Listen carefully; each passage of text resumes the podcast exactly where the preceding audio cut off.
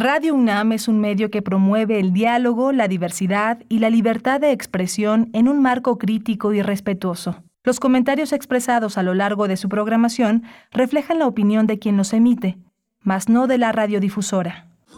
Radio UNAM presenta Primer Movimiento, El Mundo desde la Universidad.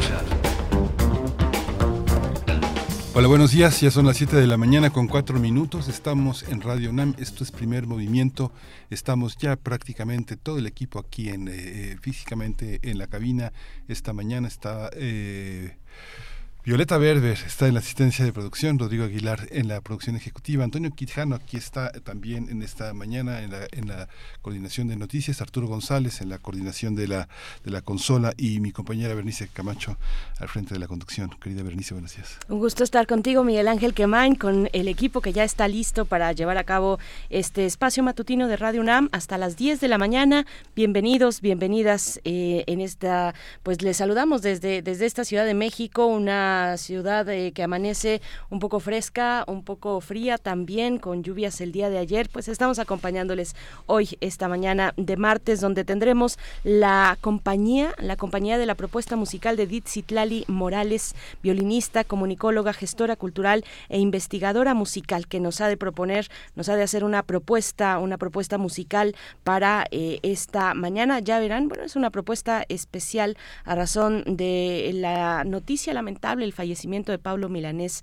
esta noticia lamentable que tuvimos el día de ayer. Así es que va por ahí, vamos a, esperar a que llegue Edith Citlali Morales más adelante y nos comparta pues cuál es, cuál es la selección, pero, pero ese, ese es el tono de esta mañana también, Miguel Ángel. Sí, y vamos a tener también eh, a los ganadores del premio José Rovirosa del público al mejor documental. el documental ganador fue Herencia Mexicana. Vamos a verlo con Ángela Macías, que ella ganó ese premio del público, y con Ale Argentina, que también ganó el premio del público. Tendremos la presencia de Federico Navarrete en Nuevas Historias para un Nuevo Mundo, nuestra sección cada 15 días con Federico Navarrete, quien es historiador, antropólogo e investigador del Instituto de Investigaciones Históricas de la UNAM. ¿Cómo se inventa una invasión? Es el título, la propuesta temática que nos hace Federico Navarrete en esta semana, en esta, en esta mañana. Vamos a tener el índice de progreso social de México como tema, cómo vamos. El tema lo trata Katia Guzmán, que coordina datos en el colectivo México, cómo vamos. Ella es politóloga licenciada en Ciencia Política y Relaciones Internacionales, se especializa en opinión pública, estadística y en la aplicación de metodologías cuantitativas en el estudio de temas de género. Después revisaremos los casos de meningitis aséptica por hongo en el estado de Durango con la con, el análisis con eh, en la voz en la voz del doctor Mauricio Rodríguez Álvarez, profesor del Departamento de Microbiología de la Facultad de Medicina de la UNAM, es conductor de Hipócrates 2.0 aquí en Radio UNAM. Hoy la poesía necesaria estará en la voz de Berenice Camacho y en su selección literaria y musical. Vamos también a tener en nuestra mesa del día una conversación con Moisés Garduño, profesor de la Facultad de Ciencias Políticas y Sociales de la UNAM, especialista en estudios árabes e islámicos contemporáneos. Qatar, el Mundial de Qatar es el tema que nos convoca con Moisés, Moisés Garduño para la mesa del día. Vamos a ver, bueno, pues eh, todo lo que ya está ocurriendo y desde hace, pues diría, eh, no solo meses, sino años desde que se anunció eh, que sería Qatar la sede de eh, la Copa Mundial de Fútbol. Bueno, pues hay muchos elementos eh, a considerar, muchas reflexiones, eh, también críticas. Bueno, vamos a tener la perspectiva de un especialista como Moisés Garduño, un especialista en estudios árabes e islámicos. Ese es el menú de esta mañana de martes 22 de noviembre. Vamos directamente con Edith Citlali Morales para conocer de qué va la propuesta musical de esta mañana. Curadores musicales de primer movimiento. Con el gusto de saludarte como cada martes, querida Edith Citlali, ¿cómo estás esta mañana? Buenos días. Hola, Berenice, Miguel Ángel, buen día. Saludo con muchísimo cariño a todas y todos nuestros amigos que nos escuchan siempre. Muy buenos días. Pues hoy vengo con profunda tristeza y un gran dolor en el alma al igual que seguramente muchos de nuestros radioescuchas anoche nos fuimos a dormir recibiendo la noticia del fallecimiento de Pablo Milanés. Así que hoy, lógicamente, nuestra selección musical hace un pequeño, pero sincero y legítimo homenaje a este talentoso músico, cantautor, guitarrista, uno de los grandes y destacados exponentes de la nueva trova cubana.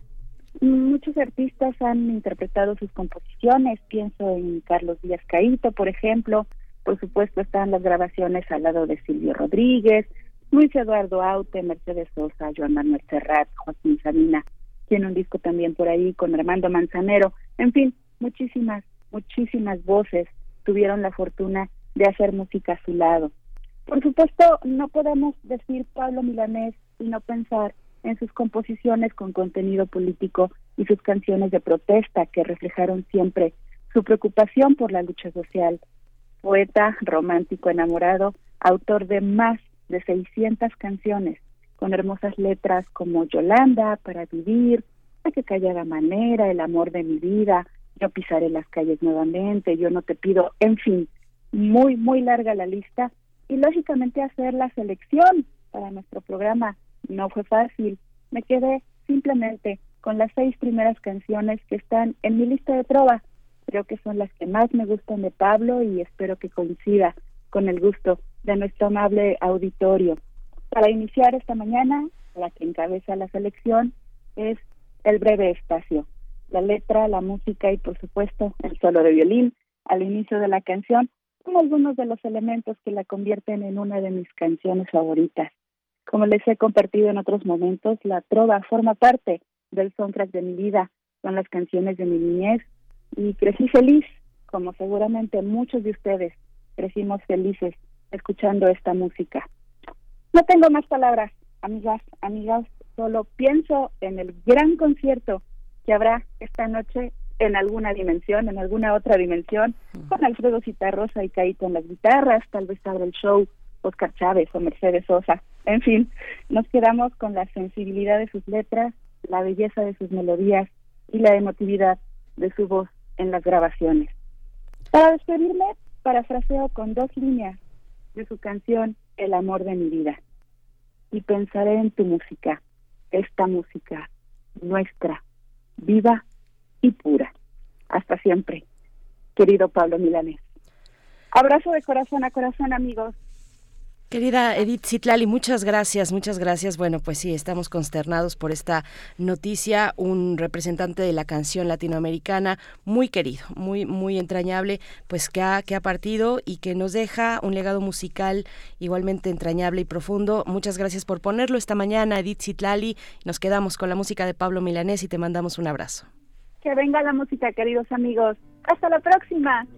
Hasta la próxima, el breve espacio.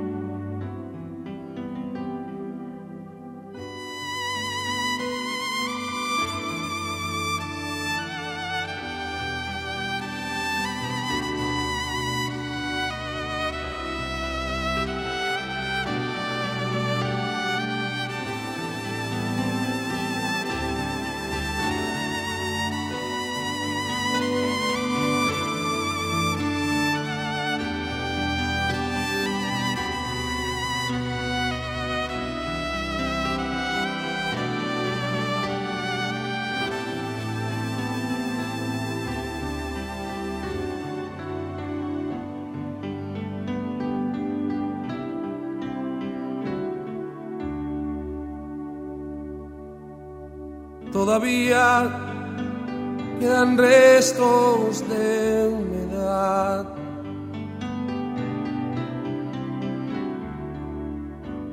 Sus olores llenan ya mi soledad.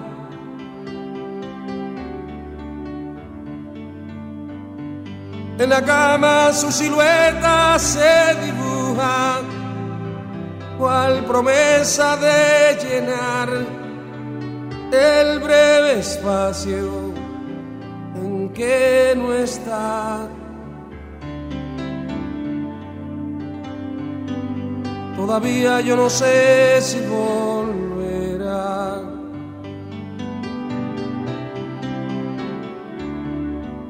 Nadie sabe el día siguiente lo que hará. Rompe todos mis esquemas, no confiesa ni una pena, no me pide nada a cambio de lo que da. Suele ser violenta y tierna, no habla de uniones eternas, más entrega cual si hubiera solo un día para amar. No comparte una reunión, más le gusta la canción que comprometa su pensar.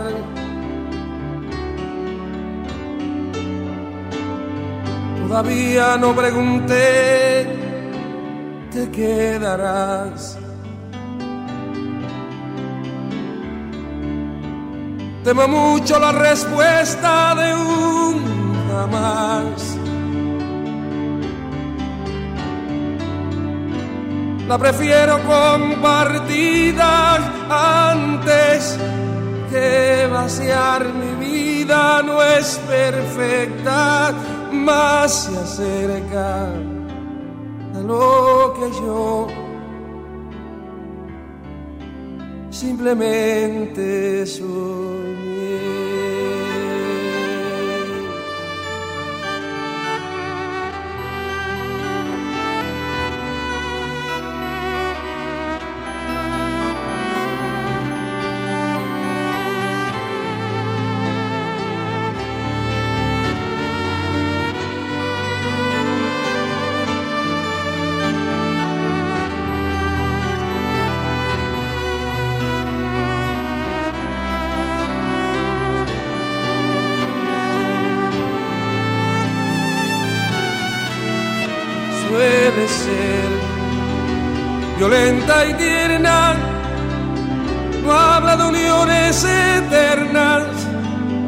Más entrega cual si hubiera solo un día para amar. No comparte una reunión, más le gusta la canción que comprometa su pensar. todavía no pregunté, te quedarás. Temo mucho la respuesta una más. La prefiero compartida antes que vaciar mi vida no es perfecta más se acerca a lo que yo simplemente soy.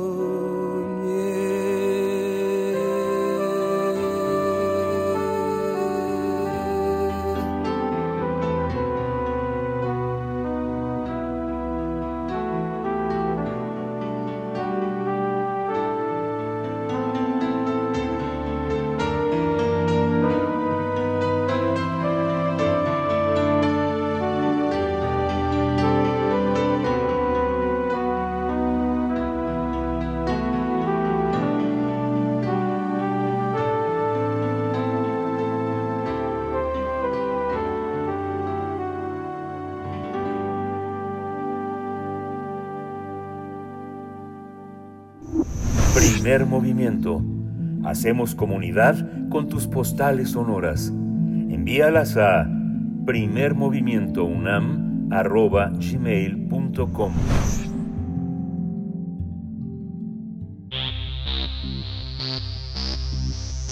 De festivales, ferias y más. Recomendaciones culturales. La charrería está en el centro está en el centro del premio José Rovirosa al, premio al mejor documental por, el, por parte del público.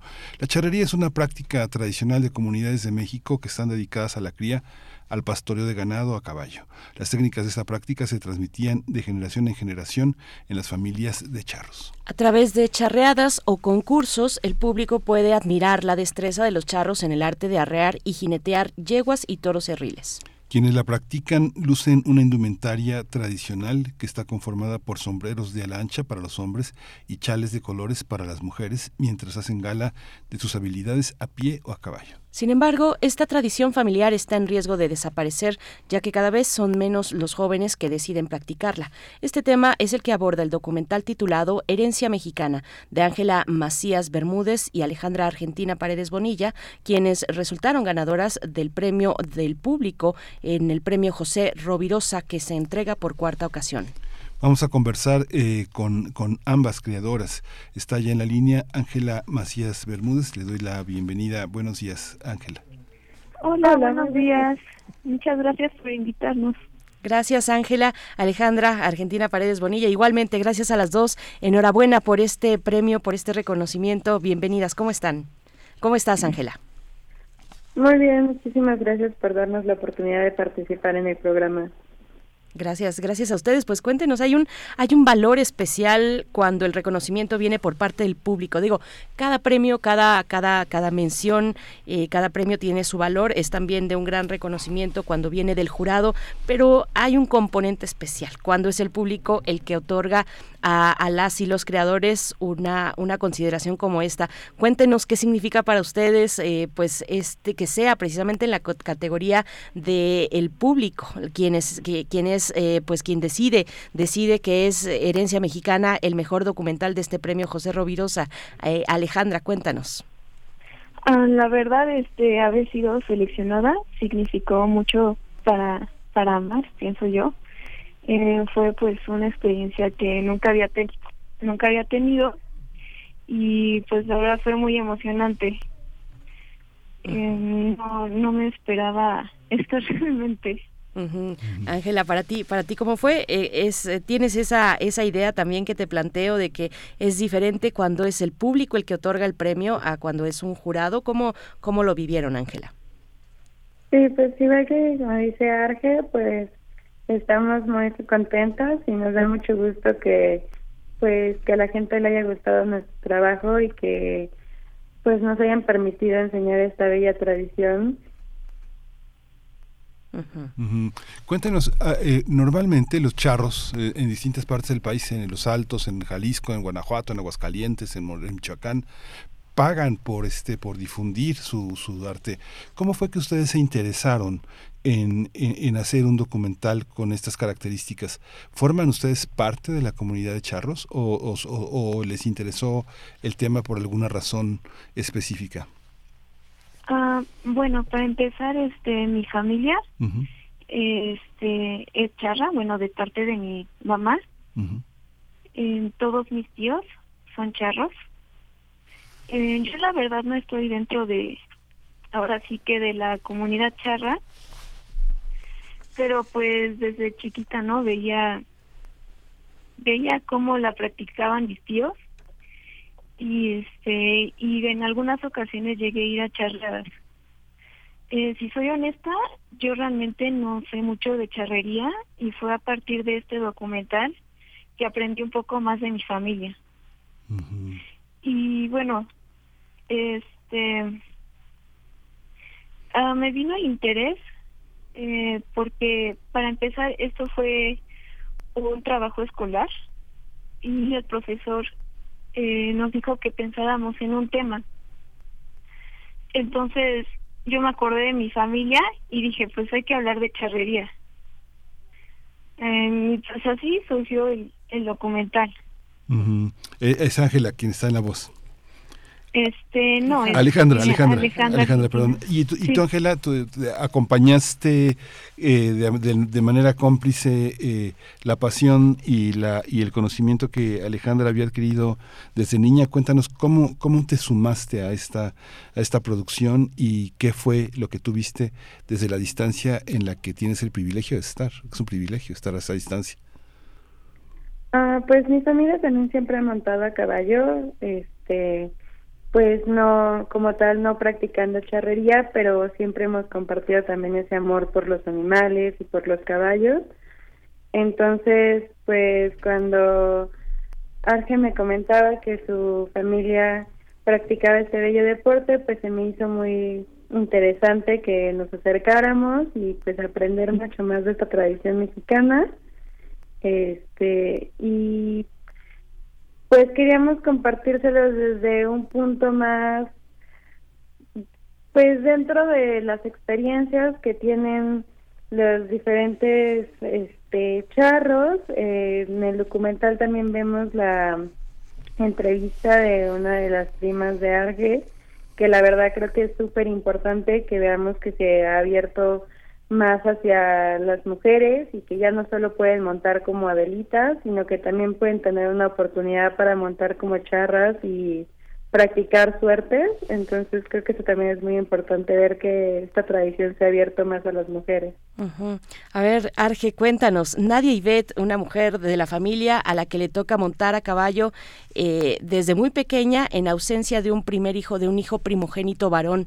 Cuéntanos de la historia de, ¿sería Nadia Ivette tu tía, Arge? A ver, cuéntanos de esa historia, es muy, muy interesante cómo, cómo van cambiando ciertos valores dentro de un, de un deporte tradicional como este.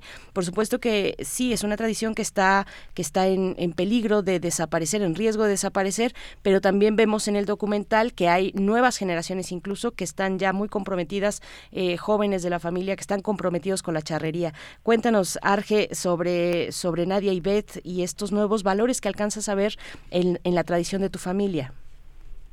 Bueno, Nadia Ivette Bonilla es mi prima hermana. Ah, ok. Este, ella desde muy pequeña, eh, mi abuelito como que que la le transmitió esa esa pasión por la charrería. Eh, porque hasta le, le regaló una carrillera. Bueno, mi tío fue quien le regaló una carrillera, pero mi abuelito ya desde que ella era muy pequeña le hablaba sobre la charrería. Eh, también, bueno, ella me contó que desde pequeña su papá eh, le enseñó a montar a caballo. Eh, de hecho, las mujeres tienen como otra forma de montarse a caballo y pues ella aprendió, aprendió a montar a caballo como mujer. Eh, y bueno, una de las suertes que la verdad yo admiro mucho que ella hace es montar toros. Ella empezó a montar toros eh, a partir como, si no mal recuerdo, como de los 26 años, ya algo grande. Pero empezó a montar toro porque siempre ella estuvo como interesada, ¿no? Le decía a mi tío que le enseñara. Entonces mi tío eh, ya estando ella un poco más grande, decidió como enseñarla, ¿no? Eh, primero me cuenta ella que eh, eh, ahora sí que para practicar la montaron en un toro mecánico y mi tío para asegurarse de que ella podía ser buena como jineteando toros le dijo te vas a subir hasta el toro mecánico de una feria y si aguantas durante si aguantas más de un minuto creo eh, este te ahora sí te voy a enseñar como a jinetear toros reales porque me cuentan ellos que de hecho montar un toro mecánico es más complicado que que un toro real bueno aguantar en el toro mecánico más que nada. Entonces eh, un día estaban en una charra, en una charreada y eh, creo que les hacía falta un jinete, o sea, un jinete para montar toros y mi tío ve a mi prima y le dice, eh, eh, pues anda, va a ser tu turno, ahora sí vas a como experimentar lo que es jinetear un toro. Y pues mi prima estaba muy emocionada y ya cuando iba a ser su turno mi tío le explicó este cómo se tenía que anudar la riata porque se tienen como que amarrar las manos. La verdad no no sé mucho sobre sobre cómo es el proceso para jinetear toros, pero bueno, mi tío le explicó cómo debía y ya su primera vez que jineteó toros fue como como en esa charreada. Qué, qué, interesante y qué bello lo que nos cuentas, Arge. Eh, es como, poniéndolo en términos muy planos, pero es como la narrativa de una nueva película de Disney, de, Disney, lo que le tocó a, tu prima hermana Nadia Ivette. Eh, qué, qué, qué, bella historia que, nos cuentas. Y, bueno, Ángela, ¿cómo, ¿cómo fue para ti? ¿Qué significó para ti acercarte eh, con, con, la familia de Arge, acercarte a una familia que tiene un valor pues tan, tan importante, que le da un valor tan importante a esta actividad, a este deporte? Nacional tradicional, eh, qué significó para ti ver la propia historia de una mujer charra eh, y, ver, bueno, todos estos procesos, estos procesos dentro de una familia eh, y acercarte tú sin tener necesariamente demasiado conocimiento al respecto. cuéntanos, Ángela. Ah, pues primero que nada también quería agradecerles a la familia por habernos abierto sus puertas, enseñado parte de sus tradiciones. pues creo que yo me identifiqué mucho con su tío Antonio, que nos cuenta que al final del día tu caballo se vuelve parte de tu familia y que realmente lo pues se vuelve tu mejor amigo y que para muchas ocasiones vas con él a, pues es tu medio de transporte al mismo tiempo es tu medio de trabajo este y también pues es tu es tu mejor amigo y creo que eso es algo que pues me sentí muy identificada ya que pues muchos años también monté a caballo y creo que es completamente cierto que pues son animales tan nobles que los terminas amando. También pues creo que me pareció súper importante ver cómo la tradición se sigue pasando entre las diferentes generaciones, que desde su primo que está súper chiquito ya sabe que quiere eh, dedicarse a esto, que su prima que pues está eh, tiene una edad intermedia, le encanta dedicarse a esto, ha tenido varios premios y pues su tío ya puede decir que ha tenido como muchísimas experiencias en esto, ha ganado muchos concursos, tiene este pues ver cómo se va transmitiendo este amor por los animales y por el deporte, me pareció súper padre. Es un documental que en realidad es un elogio de la charrería, Alejandra. Eh, disculpe. ¿Es un elogio de la charrería o hay puntos de vista de la charrería que deberían de transformarse, no? Porque bueno, uno piensa este una mujer que monta como charro, ¿no? Una mujer que monta como en los valores, en los valores del charro, este, en realidad es una charra o es un charro también, digamos que pensando en esta, en esta, en este juego de los sexos, este, debe ser difícil para una mujer que tiene esa fuerza y ese juego de la charrería, de este, tener un, un hombre en ese contexto que pueda ser este dedicado a la ingeniería, por ejemplo, o a la contabilidad, ¿no? Es algo difícil. ¿Cómo se da ese juego, ese juego profundo de valores de, esta modernidad en la que las mujeres tienen otro punto de vista, en el que la charrería y la ganadería tienen otros valores en el mundo ecológico, en el que la crueldad hacia los animales es severamente cuestionada por las organizaciones protectoras. ¿Cómo se da ese juego? ¿Cómo se observa este como parte de la familia? ¿Es posible tener esos puntos de vista críticos o es muy difícil para un familiar poder tenerlos? Mm, pues por lo que sé, yo diría que es difícil. Porque, bueno, ellos... Ah, bueno, lo único que sí criticó mi prima un poco es que sí no está como muy incluida la mujer en el deporte, porque de hecho esto empezó más como un deporte para, para hombres, pero ella misma dice que mi tío fue la excepción eh, el que él no siguió ese pensamiento que él le quiso enseñar y siempre la trató como igual. y bueno, en cuanto al maltrato de los animales, eh, ya sé que ha sido cuestionado, eh, pero mi tío me dijo que él personalmente le gusta mucho cuidar de sus caballos, que a él no le gusta golpearlos para, para educarlos. que él cree que a un caballo no se le debe golpear. Em, y bueno, en cuanto a mis tíos, sí no me dijeron mucha crítica hacia el deporte porque la verdad ellos lo tienen muy de corazón, entonces no creo que en general como que le vean algo negativo. Em, pero eh, por lo que sé, ellos a ellos no les gusta maltratar a los animales. ¿Y tú cómo lo ves, Ángela? Ah, pues eso también me parece algo muy importante, pues que, como dice Ángel, su tío menciona que no le gusta, o sea, que pues para él son importantes sus caballos y que no le gusta maltratarlos y creo que eso es pues una parte esencial de a la hora de trabajar con animales que yo creo que es completamente erróneo pensar que puedes pues aprovecharte de ellos cuando al final del día pues también son tu pues también es tu trabajo y al final del día son tus compañeros.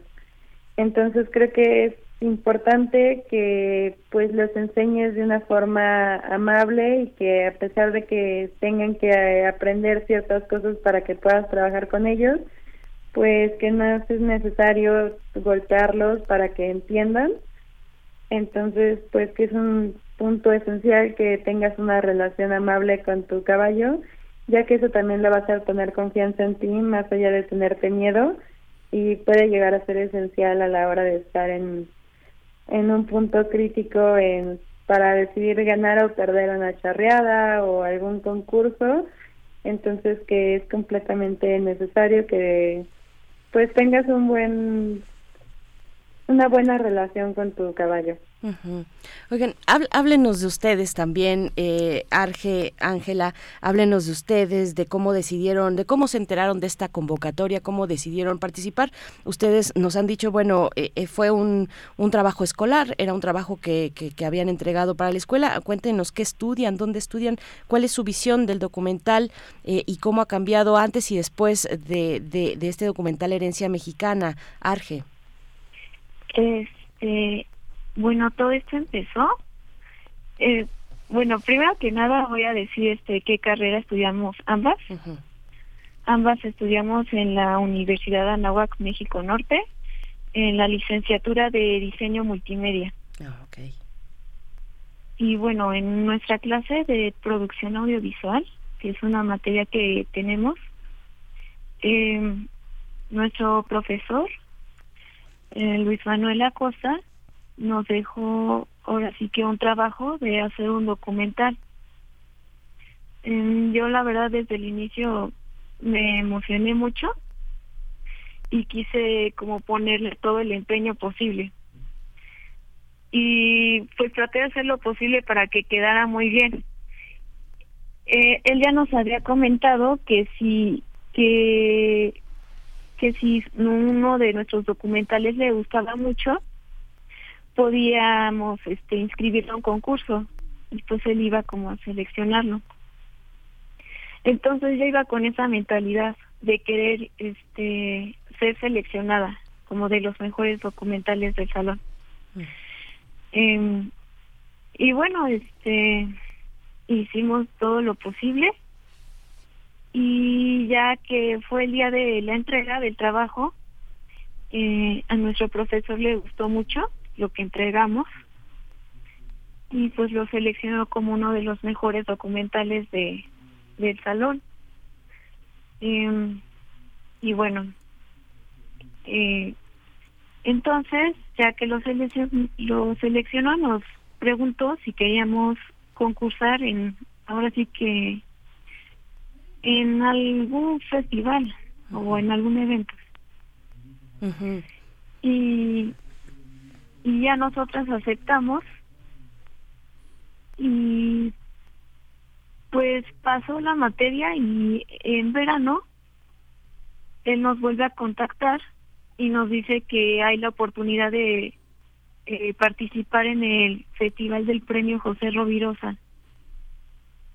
Entonces, pues las dos estábamos muy emocionadas y pues aceptamos la oferta y este Entonces, pues claro que al documental se le tuvieron que hacer modificaciones, porque sí, le había gustado al profesor, pero pues tenía aún como sus detalles y pues tenía, este, pues sí, tenía sus partes donde podía como mejorarse.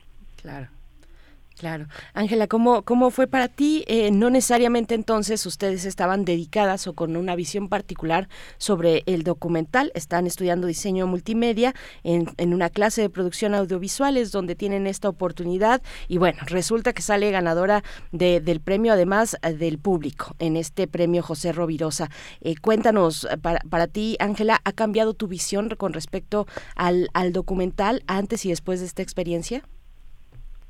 Pues la verdad es que sí, o sea, me en un inicio, pues como menciona Arce, nos emocionamos, pero pues al final de cuentas era para una entrega de una clase, entonces pues conforme fue pasando los días y empezamos a trabajar en esto, como que pues yo me fui interesando más, me trajo muchos recuerdos de pues de niñez, de ver los caballos, de recordar este pues lo que era tener a un caballo como mejor amigo este y pues la verdad también el hecho de que nuestro profesor Luis Acosta se emocionara eh, con nuestro proyecto creo que también me ayudó mucho a pues a tener eh, pues sí esta visión para que pudiéramos avanzar y este este, inscribirnos al concurso y ponerle como muchísimo empeño, ya que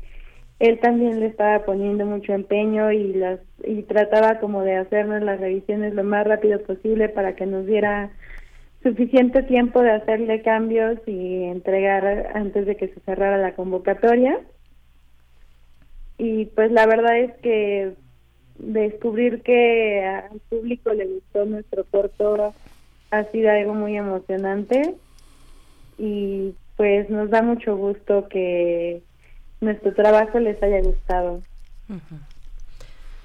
Pues muchísimas gracias. Eh, eh, es, este, es, muy emocionante conversar con ustedes porque quienes están dedicados en la universidad a las tareas de investigación saben que si la pregunta de investigación no parte de una cuestión sincera, congruente, es difícil que una investigación llegue a buen puerto. Es muy emocionante verlas a dos jóvenes en, el, en, el, en la amistad. Yo recuerdo muchos maestros, maestros muy importantes que decían, yo no pido lo que no doy. Felicidades a Luisa Costa. Mm por ese compromiso y seguimiento de una comunidad tan tan interesante. Y bueno yo creo que también la comunidad que ha generado también la votación del público habla de que ustedes tienen muchos amigos y son capaces de emocionar a mucha gente alrededor de ustedes. Felicidades, Ángela, Ángela Macías Bermúdez y Alejandra Argentina Paredes. Tienen como, tienen atrás el gran fantasma de José Rovirosa, un hombre muy importante, un premio fundamental y que bueno, forma parte también de la comunidad universitaria. Muchas gracias por estar con nosotros. Muchas gracias a ustedes por darnos la oportunidad de acompañarlos. Sí, muchas gracias por ofrecernos este espacio. Hasta pronto. Bueno, se puede se puede disfrutar de este documental en la dirección cultura en la dirección electrónica culturaendirecto.unam.mx el documental ganador del premio del público Herencia Mexicana en el premio José Rovirosa 2022. Nos vamos con música, seguimos con la propuesta musical en esta mañana acompañando pues esta esta lamentable noticia, la muerte de Pablo Milanés y Edith Citlali Morales ha eh, propuesto un pequeño homenaje musical aquí en esta mañana. Toca el turno de escuchar para vivir.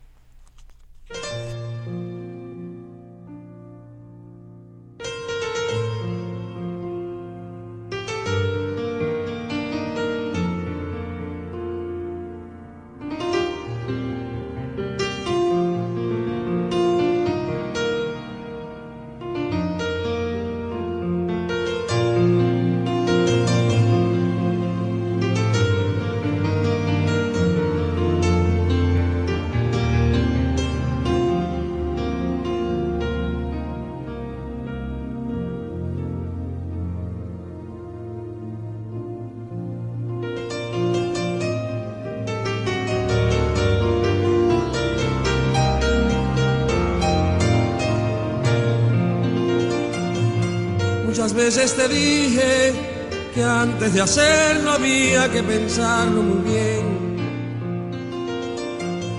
Que esta unión de nosotros le hacía falta carne y deseo también. Que no bastaba que me entendieras y que murieras por mí.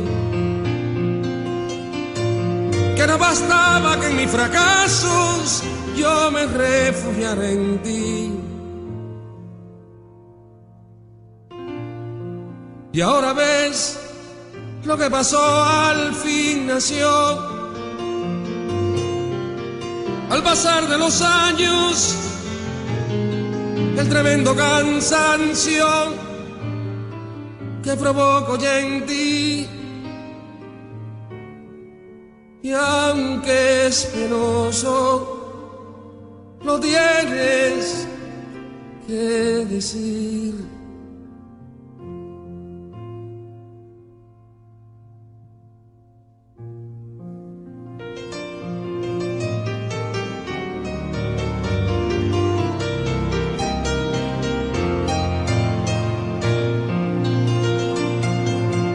Mi parte esperaba que un día el tiempo se hiciera cargo del fin.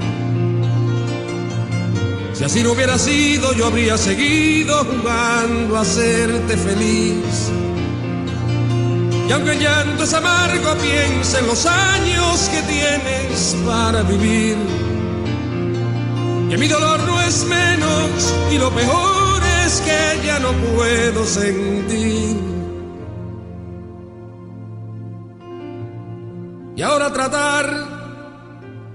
Conquistar con vano afán este tiempo perdido que nos deja vencidos sin poder conocer eso que llaman amor para vivir.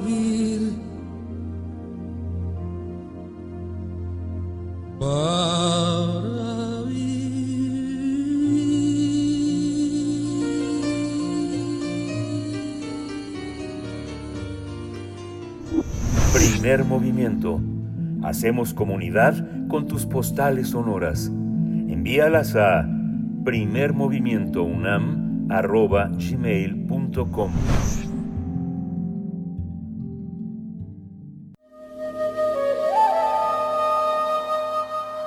Nuevas historias para un nuevo mundo. Federico Navarrete ya nos acompaña a través de la línea esta mañana. Con el gusto de saludarte, Federico, querido. Gracias por, por estar acá con este tema, cómo se inventa una invasión. Decir que, bueno, seguro todo el mundo lo sabe, pero eh, Federico Navarrete es historiador, antropólogo e investigador del Instituto de Investigaciones Históricas de la UNAM y nos acompaña aquí desde hace tiempo ya con eh, muchas posibilidades de reflexionar con los temas que nos, que nos propones, Federico. ¿Cómo estás? Muy bien, gracias, Berenice. Buenos días, eh, Miguel Ángel. Hola, eh, Federico, buenos días. Hola, este, qué, qué, gusto estar con ustedes otra vez. Y sí, pues hemos hablado de muchos temas en, en estos dos años. Primero empezamos hablando de la conquista y ahora, pues, en ocasión de, de mi estancia en, en, la Universidad de Cambridge, en, aquí en el Reino Unido, pues este, les, les he estado haciendo algunas reflexiones sobre, sobre las realidades de, de este país y, de, y de, Europa en general, y, pero en particular de este país. Y justamente lo de la invasión, digo, me confundo de Europa porque si uno ve las primeras planas y sobre todo las declaraciones de los gobiernos de derecha en Italia, en este, en, aquí en Inglaterra, y de los partidos de oposición de derecha en España y en Francia y en Alemania, pues pareciera que Europa en efecto es un continente y, cada uno de sus países están sujetos a una invasión de unas hordas extranjeras que pues que vienen básicamente eh, según estas fantasías de la derecha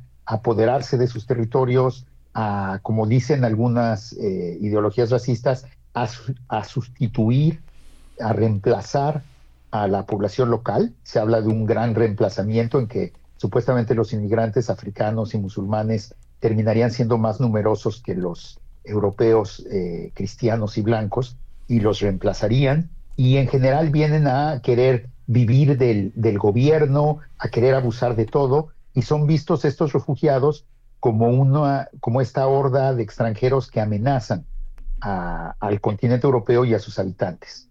Y el, este, esto, esta visión de la invasión pues responde a una realidad muy diferente, que es el hecho de que pues, Europa ha sido desde los últimos, eh, pues desde el final de la Segunda Guerra Mundial, Europa, sobre todo a partir de los años 50, eh, los diversos países de este continente han sido receptores de un gran número de inmigrantes por sus necesidades económicas, sobre todo, primero de mano de obra industrial para el periodo del boom de posguerra y ahora en esta economía neoliberal en que ya la industria casi ha desaparecido, más bien los inmigrantes entran al sector de servicios, y al sector de cuidado, eh, hacer eh, labores de cuidado, de cuidado de ancianos, de cuidado de personas eh, que requieren atención médica, de cuidado y, de, y de labores manuales.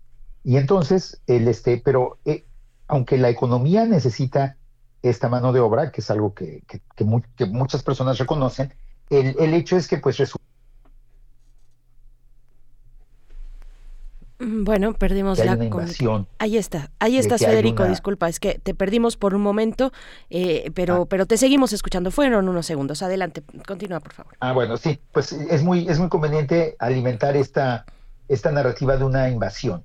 Y pues en el caso del Reino Unido, eh, esta narrativa se ha hecho muy fuerte en las últimas semanas, precisamente porque el gobierno, el nuevo gobierno conservador, que no fue elegido por nadie, que es el tercer gobierno desde la última elección, que es el quinto primer ministro conservador en, seis años y que pues no tiene mucha legitimidad democrática, pues una de las maneras en que, en que trata de ganar apoyo a la población es justamente eh, presentándose como el gran defensor del gobierno contra estos invasores extranjeros.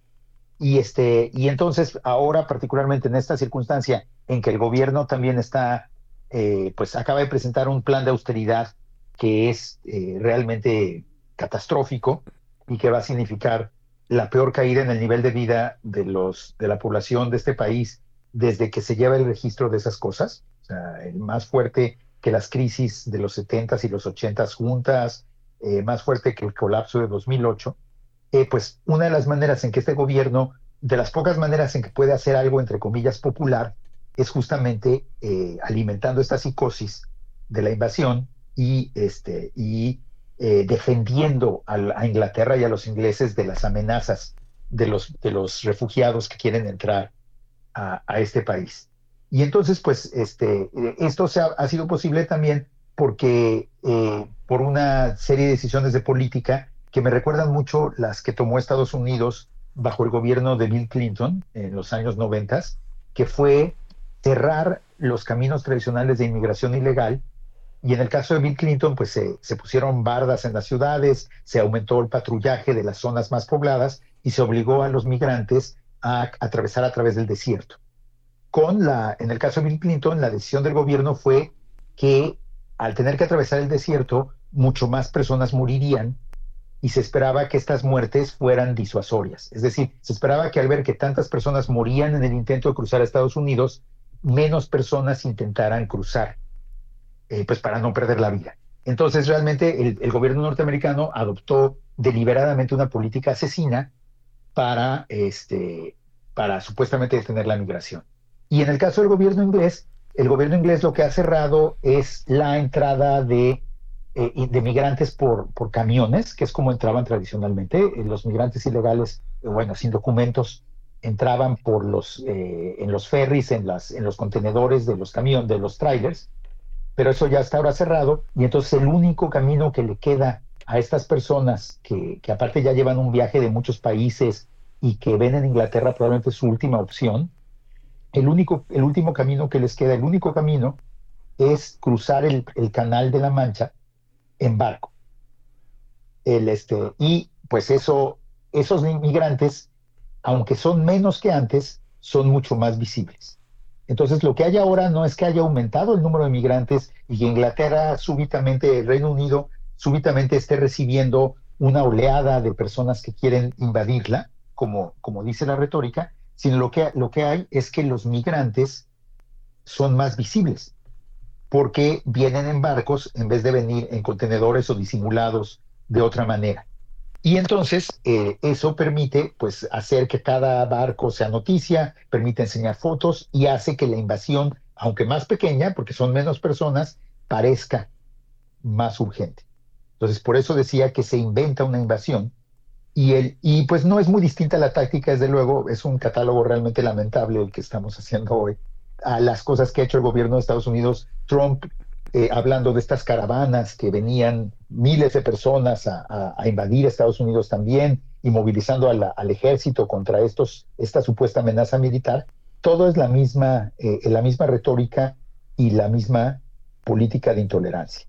Y pues, eh, más allá de señalar pues esta, este catálogo de lamentables acciones y lamentables dichos, pues también me parece interesante reflexionar en cómo países que por otro lado en sus historias se enorgullecen de haber invadido muchos otros países, como los españoles que supuestamente están muy orgullosos de todo lo que hicieron en América, o los, este, o los ingleses que celebran su imperio, o los franceses que hablan de su misión civilizadora, eh, eh, cuando les hacen lo mismo, entre comillas, pues parecen, parece que no es lo mismo, ¿no?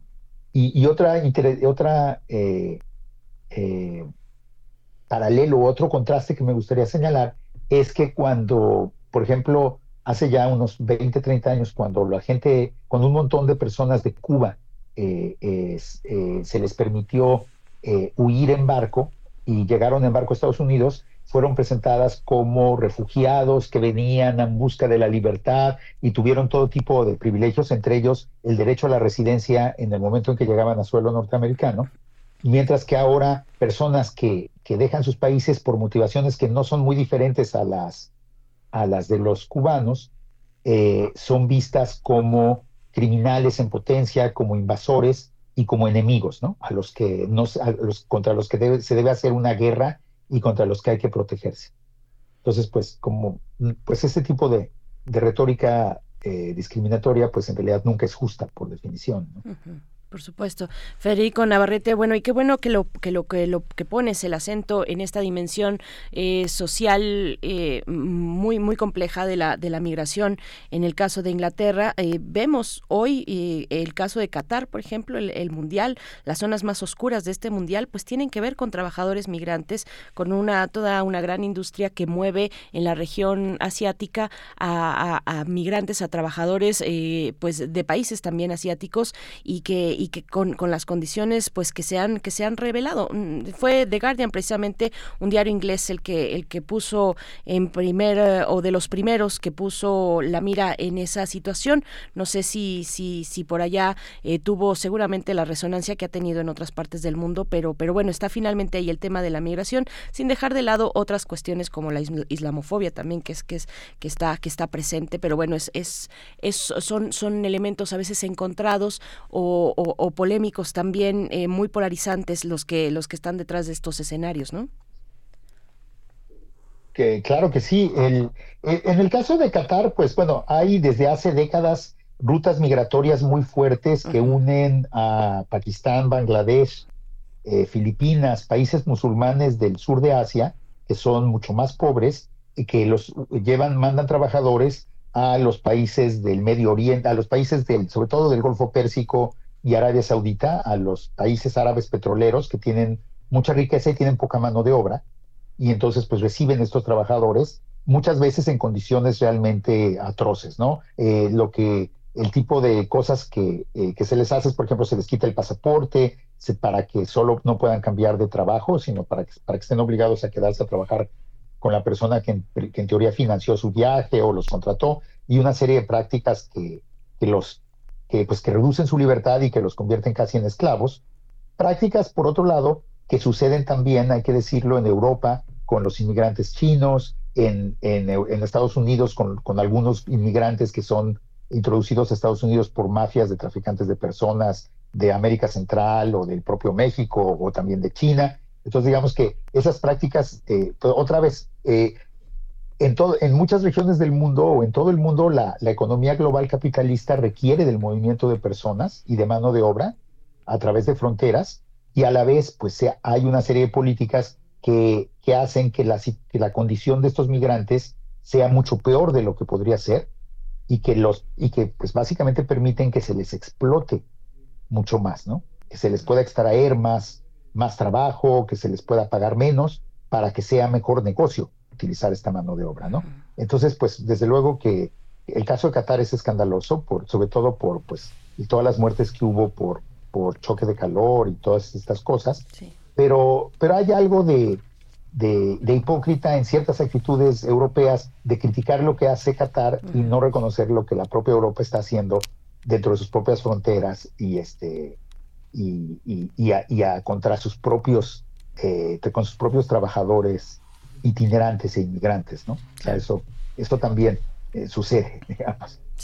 Pues Federico Navarrete, muchas gracias por siempre por tu presencia, tu entusiasmo, tu análisis, tu lucidez. Estamos en estamos en contacto y nos escuchamos dentro de una semana. Claro que sí, pues muchas gracias. Hasta luego. Hasta luego, Federico.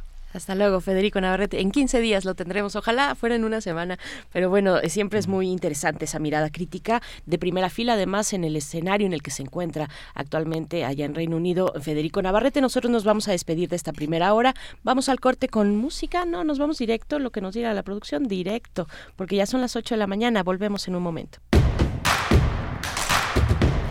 Síguenos en redes sociales. Encuéntranos en Facebook como Primer Movimiento y en Twitter como arroba PMovimiento. Hagamos comunidad.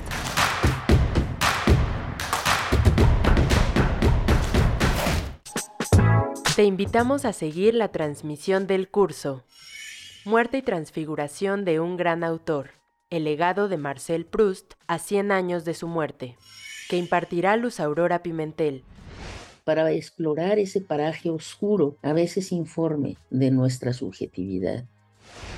Habremos dado un paseo por el maravilloso paisaje accidentado de las horas de lectura y reflexión al que nos invita la obra de Marcel Proust. Los miércoles 5, 12, 19, 26 de octubre y 9, 16 y 23 de noviembre a las 17.30 horas a través del canal de YouTube de culturaendirecto.unam.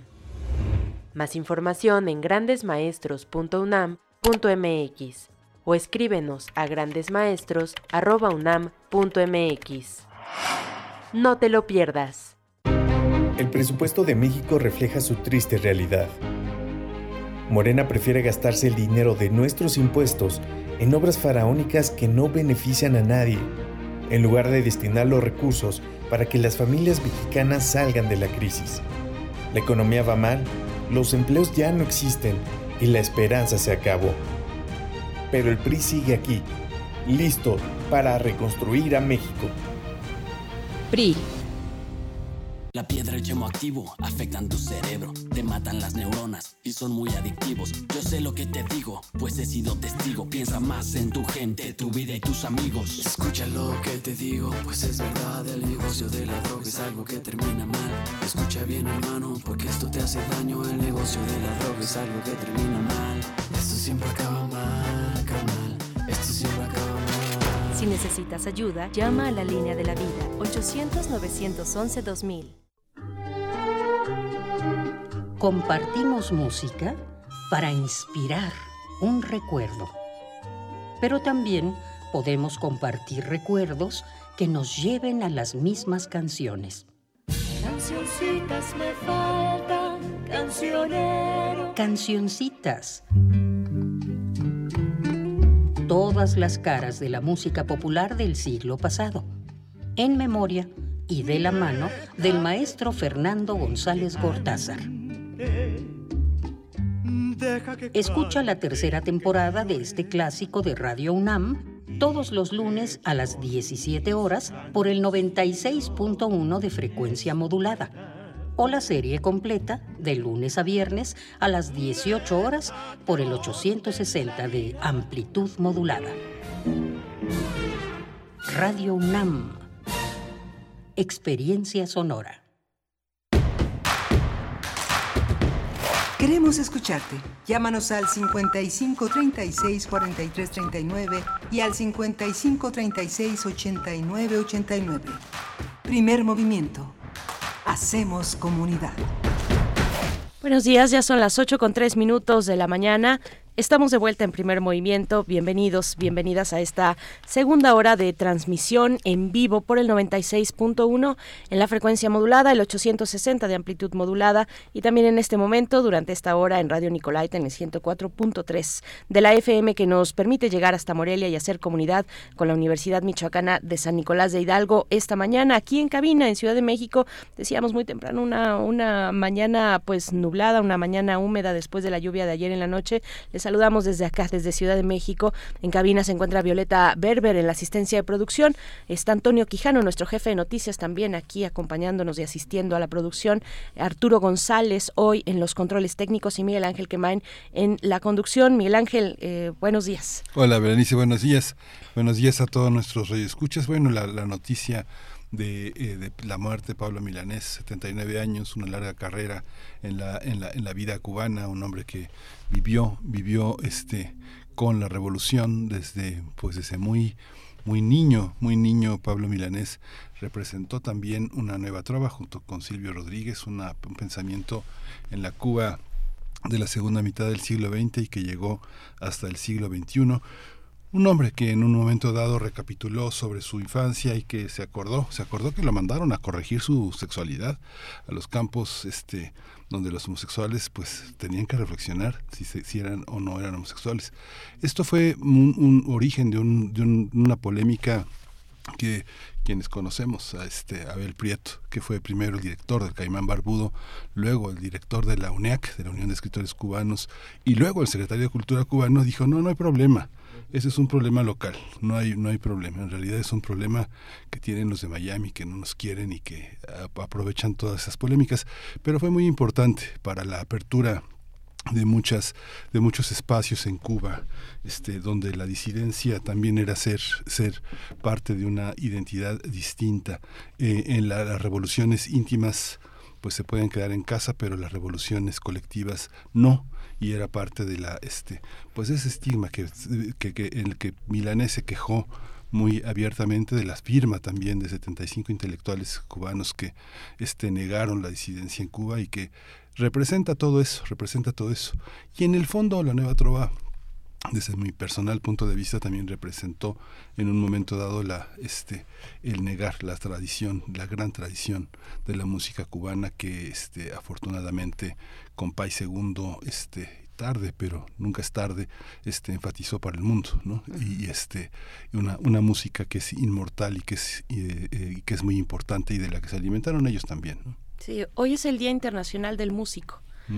Por cierto, felicidades, felicidades a los músicos, eh, a, a, las y las personas que se dedican a, a darnos pues tanta tan, tantas emociones. Iba a decir felicidad, pero en realidad la música cruza tantas emociones que, que es eh, tan compleja y hoy es el Día Internacional del, del Músico, eh, nombrado así o asentado así, establecido un 22 de noviembre por la UNESCO, la UNESCO en honor a Santa Cecilia, a quien el Papa Gregorio XIII declaró como patrona de los músicos en 1584.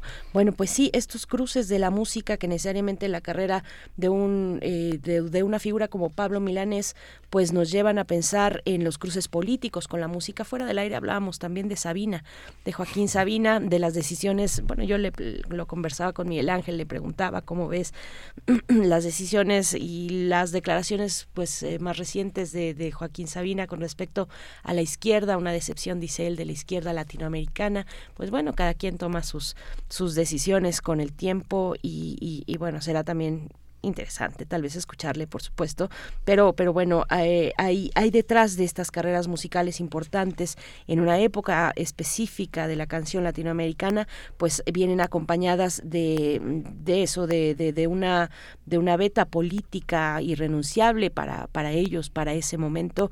Eh, pues es, es interesante por el momento en la audiencia. Saludan y se congratulan con la decisión de Ditzitlali Morales de poner de hacer este homenaje a Pablo Milanés. Nos dice Carmen Valencia, que muy bien por acá, qué bueno que Edith le dedique la, curaduría a Pablo. Ayer nos dormimos con la triste noticia, gracias, saludos a todos, dice Carmen Valencia también.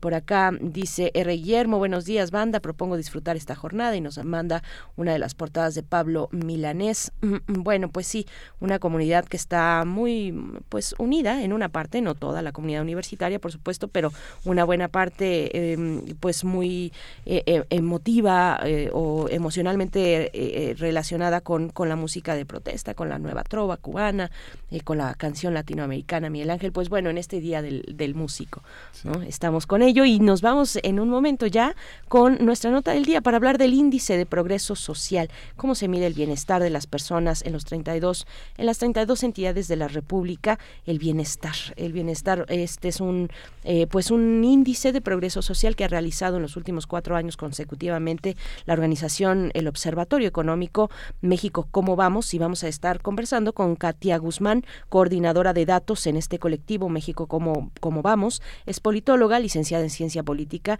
y Relaciones Internacionales, se especializa en opinión pública, estadística y en la aplicación de metodologías cuantitativas, cuantitativas en el estudio de temas de género, Miguel Ángel. Sí, vamos a tener en la segunda hora, en la segunda mitad de esta hora, el, eh, los casos de meningitis aséptica en Durango, con el doctor Mauricio Rodríguez Álvarez, profesor del Departamento de Microbiología en la Facultad de Medicina de la UNAM y conductor de Hipócrates 2.0, programa sobre medicina e investigación aquí en Radio UNAM. Rápidamente tenemos, tenemos cortesías, tenemos cortesías para la audiencia en esta mañana, para que puedan asistir al Salón Los Ángeles el próximo 26 de noviembre a las 8 de la noche. Son tres pases dobles, tres cortesías dobles para ver, eh, para disfrutar la música. Hablando de la canción latinoamericana, la música de Macha y el bloque Ayer no tuvimos ya eh, la suerte de volver a contactar con Macha, con el líder, con el vocalista de esta banda, el, bloque eh, depresivo, que reversiona música latinoamericana, canciones latinoamericanas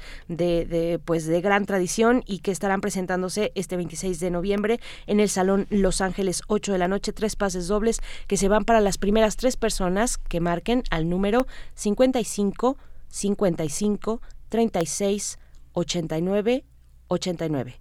De nuevo lo repito, 55 55 36 89 89 para ver a el bloque depresivo. Nos vamos con la nota nacional. Primer movimiento. Hacemos comunidad en la sana distancia. Nota del día. Por cuarto año, el Observatorio Económico México, como vamos, presenta el Índice de Progreso Social, o IPS, para México, que permite evaluar el avance en el bienestar de las personas en las 32 entidades federativas. Después de analizar siete años consecutivos, se determinó que el puntaje nacional del IPS se, estimó, se, estimó en 63 puntos de 100 posibles y que 2021 fue el segundo peor año desde que se tiene registro. Únicamente en 2015 se observa un peor puntaje con 62.9 puntos, eh, lo que significa un estancamiento en el progreso social observado en el país en los últimos siete años.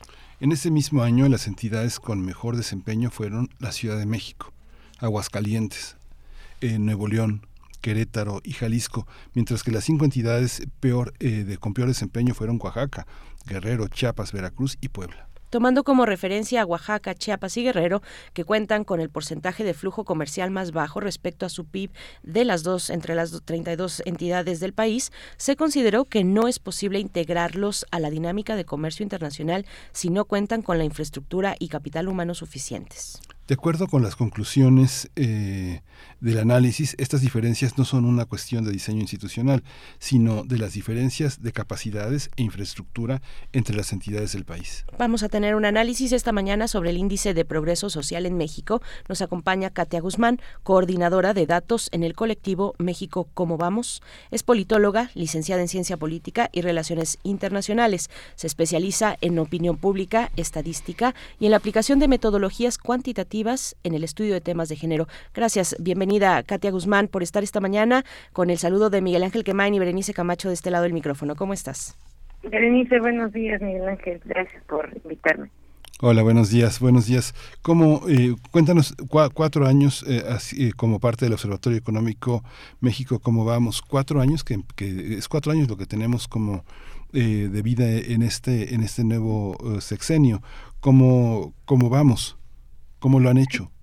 Claro, creo que lo primero que es importante mencionar y entender es que el índice de progreso social es una medición holística del desempeño social de un país y de las entidades federativas en el caso de México, que es independiente a factores económicos como el gasto, el gasto, perdón, y los, ingresos de cada de cada entidad, ¿no? Eh, eh, nos basamos en un rango de indicadores sociales y ambientales que capturan tres dimensiones del progreso social, las necesidades humanas básicas que proporcionan un panorama de la calidad y disponibilidad de servicios y condiciones necesarias para otorgar un nivel de vida mínimo adecuado a la población de cada entidad los fundamentos del bienestar, que es una especie de evaluación de la calidad de la educación y la información disponible eh, también para cada para cada entidad, en donde integramos además componentes ambientales relevantes para la salud de sus habitantes. Y por último, la, la dimensión de las oportunidades, que evalúa las posibilidades y herramientas a las que los habitantes de cada entidad pueden acceder para, para lograr un mayor desarrollo personal. Entonces, platicándoles un poquito de los hallazgos de la serie, eh, lo primero es que entre 2015 y 2018, es decir, los primeros cuatro años de, de la serie que estimamos, observamos avances en el progreso social del país con un acumulado de casi dos puntos en, ese, en ese periodo. Después de 2018 empezamos a observar eh, una tendencia una tendencia a la baja. Una cosa importante que, me, gustaría mencionar y recalcar es que en promedio las entidades con PIB per cápita más bajo, es decir, si dividimos eh, a las 32 entidades en grupos de 10, 10 y 11, 11, 11 y 10 entidades, las, las últimas 10 eh, perdieron en promedio 3.1 puntos entre 2018 y 2021. En comparación, las entidades con un PIB per cápita más alto, eh, disminuyeron solo 1.4 puntos. Es decir, las entidades con menos ingresos pierden más del doble en progreso social en el, digamos, como en este periodo, en este periodo de, retroceso. Eh, a nivel general, la caída acumulada entre 2018 y 2021 en el progreso social es de 1.8 puntos. Esta es la magnitud en el avance del progreso social hasta 2018. Es prácticamente la misma observada que el retroceso acumulado. Eh, por eso es que, como bien lo, mencionaban al principio, uno de los hallazgos de esta de esta serie es que estamos eh, observando un estancamiento, un retroceso equivalente a seis años, ¿no? Nos encontramos en, el mismo progreso social que, habíamos estimado para, para 2015. Y además, en 2020 y 2021 se observan eh, disminuciones de mayor magnitud en el puntaje de progreso social y sobre todo de la primera dimensión que es en donde precisamente se capturan las altas tasas de, mortalidad eh, directas por COVID-19. Katia, ¿cómo, ¿cómo influye en esta medición los dos años de, de pandemia? Por ejemplo, en, en, ese segundo punto de los tres que componen el índice o nociones que componen el índice de procesos de progreso social están los fundamentos del bienestar que incluye la educación, ¿no? Y la educación, bueno, lo sabemos no solamente en México, sino en la región eh, latinoamericana, pues ha eh, sufrido estos, estos retrocesos por eh, cuestiones de la pandemia. Seguimos con Katia, ¿nos escuchas, Katia? No. Sí. Sí, sí, Ah, ok, ok, es que por ahí entró alguna alguna interferencia a la llamada, pero bueno, entonces ese es el planteamiento, eh, con, cómo verlo, por ejemplo, en este en esta cuestión de los fundamentos del bienestar relacionados con educación, eh, pues atravesado este escenario por por la pandemia, por dos años de pandemia, ¿cómo cómo lo consideran en este análisis, Katia? Claro, el, el efecto de la pandemia, eh, al menos para estos dos primeros años, va a ser de muy corto plazo, ¿no? Y de muy corto plazo por, eh, o de corto plazo debido a las altas tasas de mortalidad, tanto directas, es decir, por COVID-19, que lo, que lo incluimos en la mortalidad por enfermedades infecciosas, como indirectas, eh, porque también tenemos, por ejemplo, en la primera dimensión, eh, la razón de muerte materna, la mortalidad por, por eh, la mortalidad infantil, en fin, en, en fundamentos del bienestar también hay, hay eh, incluimos, por ejemplo, la mortalidad por diabetes, por enfermedades eh, circulatorias. Entonces, claro, al saturarse el sistema de salud para atender como esta gran emergencia, se dejaron de ver, o, o, o, vaya, por la misma saturación no se pudieron atender este tipo de enfermedades prevenibles, ¿no? Eso por un lado. Entonces, el efecto que estamos teniendo de, de la pandemia, al menos para estos dos primeros años, tiene que ver mucho con el componente de la salud. Ahora, en materia de educación, sí esperamos que haya que haya un, un retroceso precisamente en las variables que, que incorporamos, eh, como el acceso a conocimientos básicos que se inserta en el fundamento del bienestar, pero también en el acceso a educación eh, superior que, está eh, en, la dimensión de oportunidades. Pero seguramente este este efecto lo vamos a poder medir en un mediano plazo. Eh, por la forma en la que en la que se compone este este índice eh, esta esta medición digamos podemos eh, vaya capturar el efecto que tienen eh, vaya, los los eventos o errores si se le quiere ver de alguna forma desde la política pública desde gobiernos locales y el gobierno y el gobierno federal de corto, mediano y largo plazo y los aciertos, es decir, la forma en la que se atienden eh, a lo mejor estos rezagos o estos estos errores de, de impacto inmediato, eh, los vamos a ver más en el mediano y en el largo y en el largo plazo. Eh, en materia de educación, creo que algo bien importante que hay que recalcar es que no tenemos un, una medición, eh, digamos, oficial del rezago educativo que nos dejó que nos dejó la pandemia, ¿no? Sí existen ciertas eh, estimaciones académicas, ¿no? El Centro de Estudios Espinosa, Espinosa Iglesias publica una de, de ellas, en, solamente por, por los periodos de confinamiento eh, durante el ciclo escolar, estiman entre 3 y 6 años de rezago educativo. Pero al no tener una medición, digamos, más oficial, al no tener como el, el dato duro y solamente estimaciones, pues va a ser bien difícil primero saber de, en qué magnitud nos da o nos pegó la pandemia en rezago educativo y al mismo tiempo eh, cómo vamos a hacer o qué se necesita para atender.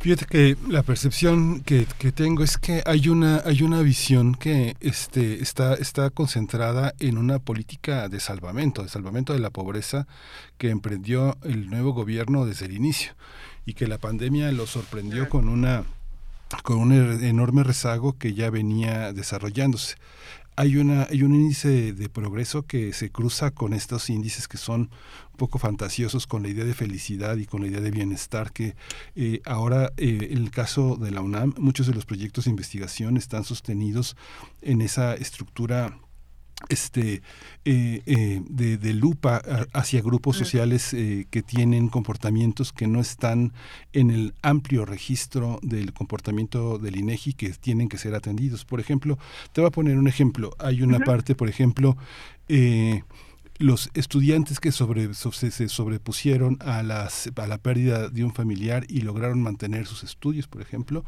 perdieron amistades y rompieron con parejas. O, este, o la crisis sanitaria los... Eh, hizo que sus relaciones pare de pareja se fortalecieran e incluso muchos este eh, durante el confinamiento se embarazaron. Muchos este eh, eh, personas que buscaban empleo desesperadamente eh, eh, viraron hacia otro tipo de objetivos más espirituales y más vitales reservando el tiempo para los suyos como un valor primordial. Hay una serie de valores que ya no están en la estadística y que ahora uno lo ve en los posgrados de UNAM. Hay que asomarse a posgrado UNAM y ver los proyectos de investigación que están emprendiendo muchos investigadores están trabajando en la interrelación en la multifactorialidad y en un diálogo entre las ciencias. ¿Cómo lo, cómo lo perciben ustedes desde un observatorio, que el observatorio por, por sus características lleva científicos sociales de muchas áreas, ¿no? Sí, creo que precisamente este el, el índice de progreso social es un esfuerzo para ver el bien vivir y el bien y el bienestar de las de la población en, en, México a nivel nacional y de sus entidades federativas, ¿no? Eh, precisamente creo que una de las, eh, pues no sé si si errores o a, a lo mejor como del, de, de, tendemos en las personas que nos dedicamos a hacer eh, economía a basarnos mucho en indicadores tradicionales que poco a poco pues se van van van mostrando distinto tipo de, de, limitaciones, ¿no? Sobre todo en un país tan desigual como, como en el que como en el que vivimos. Entonces, este tipo de, de esfuerzos, ¿no? De, de integrar 56 variables en donde podemos encontrar tasas de mortalidad, en donde también, por ejemplo, para este año eh, incorporamos emisiones de, de CO2 por generación de electricidad, en el que encontramos también en el componente medioambiental, por ejemplo, el grado de presión del agua eh, ponderado por, por, por área territorial, eh, pero también está la matriculación, educación superior, la, la, paridad de género en los congresos, la paridad de género también en, en, posgrados, el número de posgrados, en fin, como se podía, se puede listar las 56 variables que, que incluimos, es precisamente un esfuerzo para irnos eh, más allá de las mediciones tradicionales. Nosotras, al, al, al precisamente al estimar esto, y, vaya, eh, no no lo no lo decimos sin, sin sustento, sino todo lo contrario.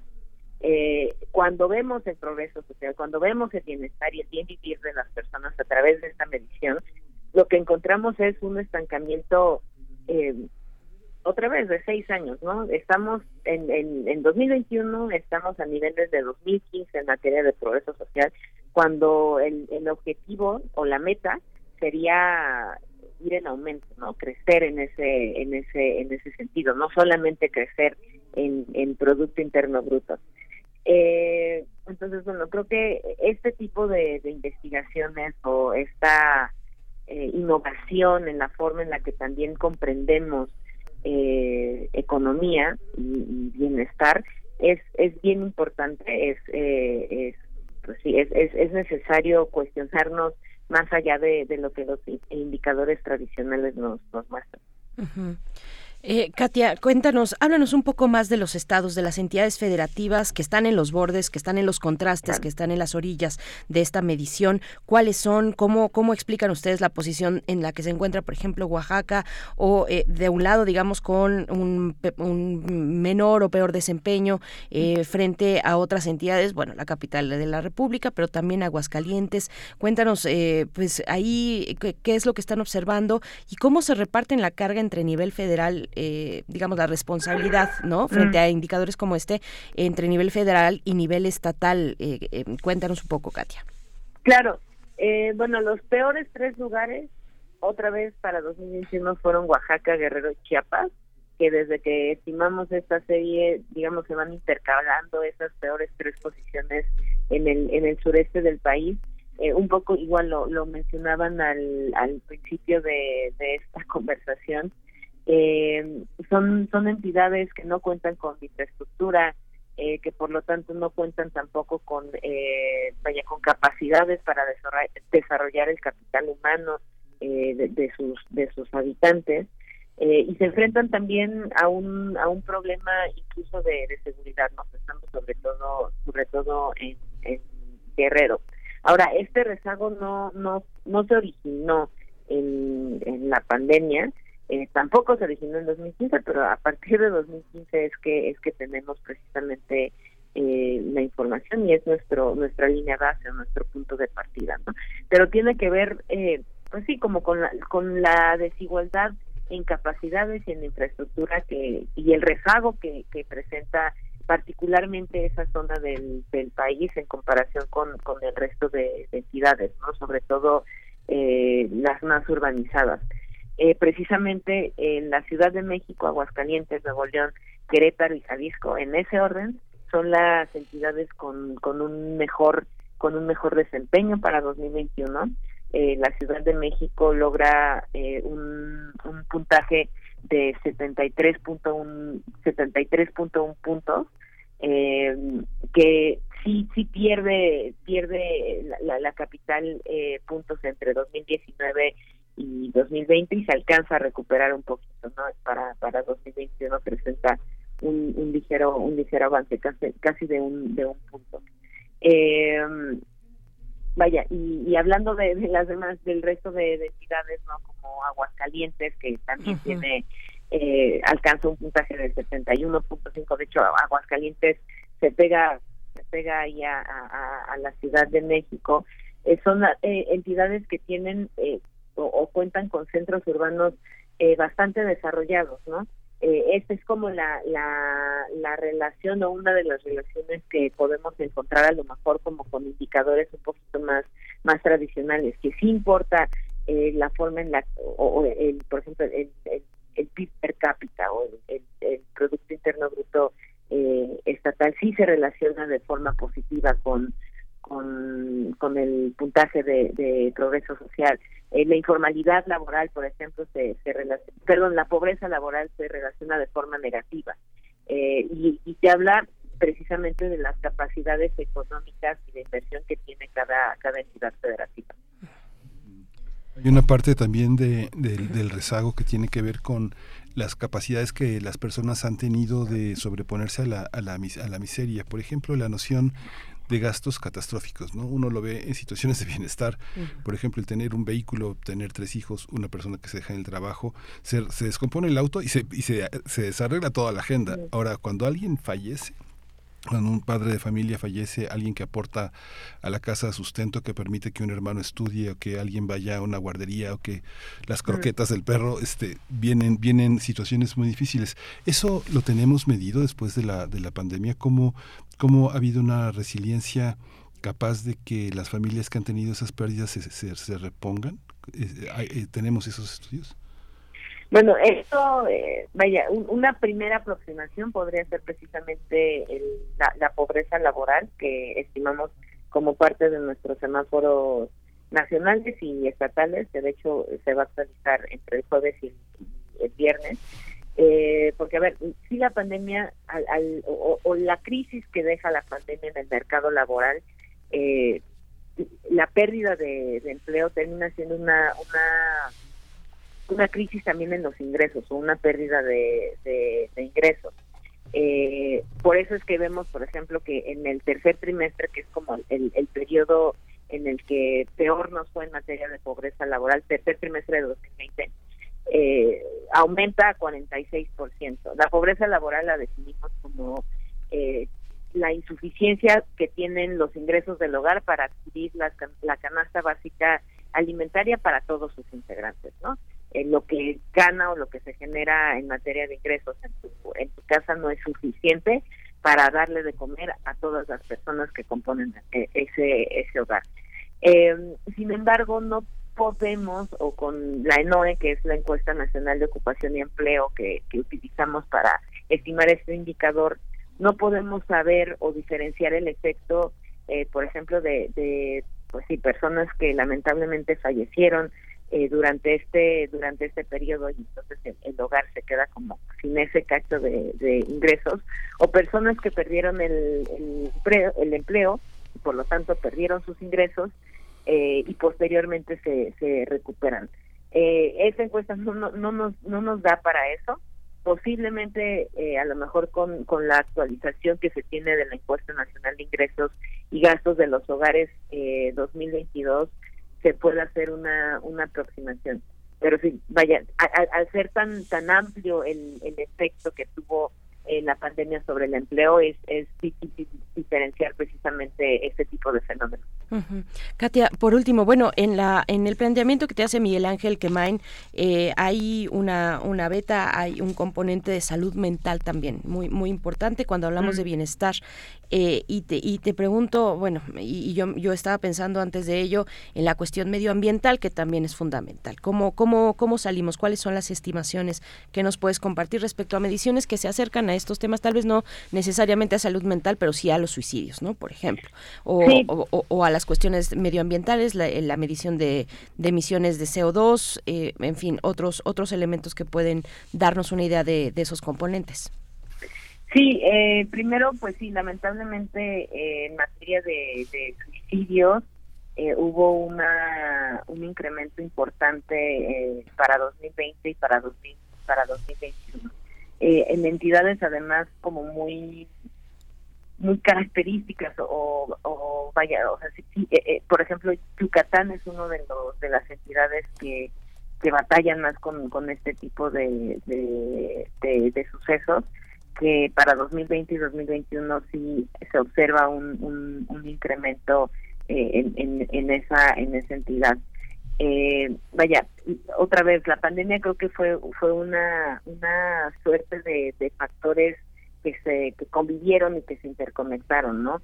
eh, una de las razones por las que observamos eh, esta, esta alza en los suicidios eh, o en la mortalidad por, por, por suicidios eh, tiene que ver, por ejemplo, con el confinamiento, tiene que ver precisamente que a partir del confinamiento, pues, eh, vaya, la, la se, se, e, es difícil, ¿no? Eh, continuar como con, con una, una, con convivencias o, en fin, como siento que ahí hay, hay, hay un un campo de, de, estudio eh, para las personas que se dedican precisamente a, la salud mental y emocional, eh, pues muy importante que además sí se ha desarrollado, ¿no? Y, se desarrollaron, por ejemplo, herramientas de, de auxilio eh, a distancia para, para este tipo de, de cuestiones. Eso por el lado de, del de la salud mental, que incorporamos precisamente la tasa por, por suicidios por cada 100.000 habitantes en nuestra, en nuestra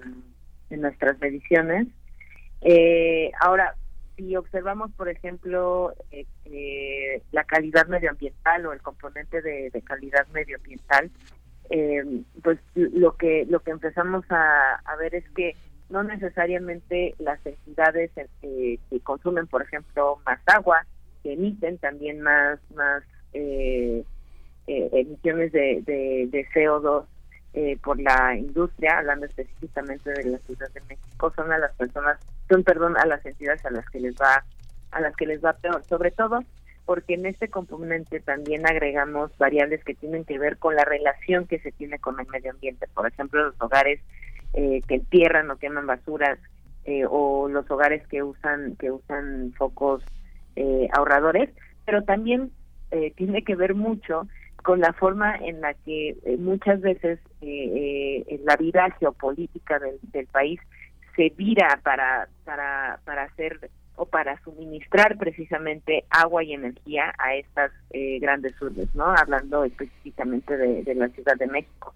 El grado de presión del agua no solamente es el problema de la Ciudad de México, es algo que atañe a toda la región del, del, del, Valle de México y quien se ve más beneficiada es precisamente la capital del país, pero las consecuencias que, que tienen en este sentido son regionales y nacionales. Sí. Pues muchísimas gracias por esta, por esta, por ofrecernos esa, este, este panorama. Es muy interesante la pregunta que hace mi compañera Berenice Camacho es fundamental. Un, un libro que acaba de aparecer Viaje a Ciudad de la Cuarentena de Leobardo Sarabia pone especial énfasis en el suicidio y entre septiembre de 2021 y, perdón, entre julio de 2020 y, y, y, 22 subió el doble de suicidios en, en el estado de Tijuana, la segunda causa de muerte en Baja California, en Tijuana. Así que bueno, en primer lugar están las enfermedades del corazón, todas enfermedades del corazón, del corazón falla ahí. Pero muchas gracias, eh, muchas gracias Katia Guzmán, coordinadora de datos en el colectivo México. ¿Cómo vamos? Esperamos escucharnos pronto. Muchas gracias. No, hombre, muchas gracias por la invitación y recordarle al auditorio que toda la información la pueden encontrar en México, cómo vamos con Precisamente. Muchas gracias, Katia Guzmán. Hasta pronto. Nosotros vamos a ir con música a cargo en la curaduría musical de Edith Citlali Morales, Pablo Milanés, Yolanda.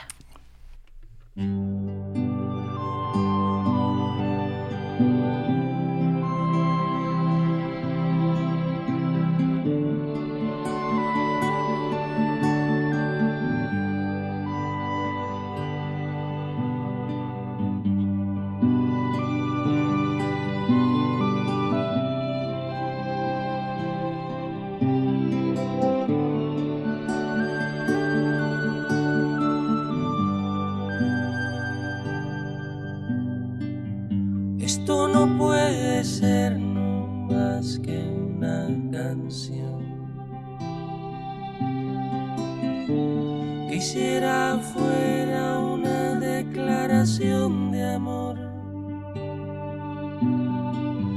romántica sin reparar en formas tales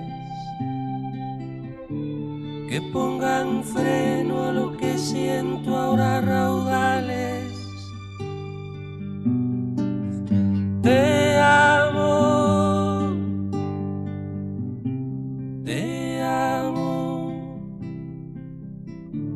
Eternamente te amo.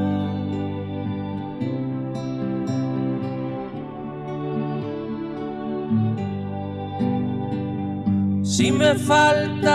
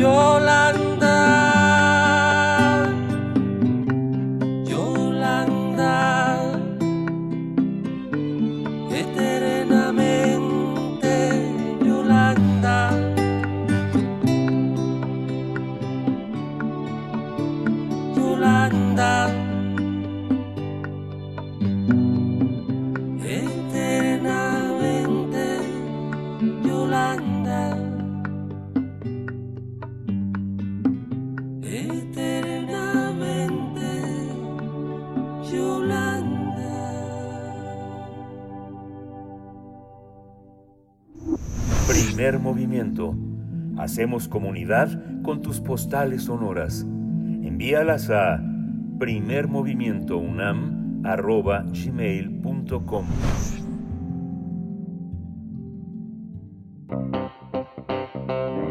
Nota Nacional.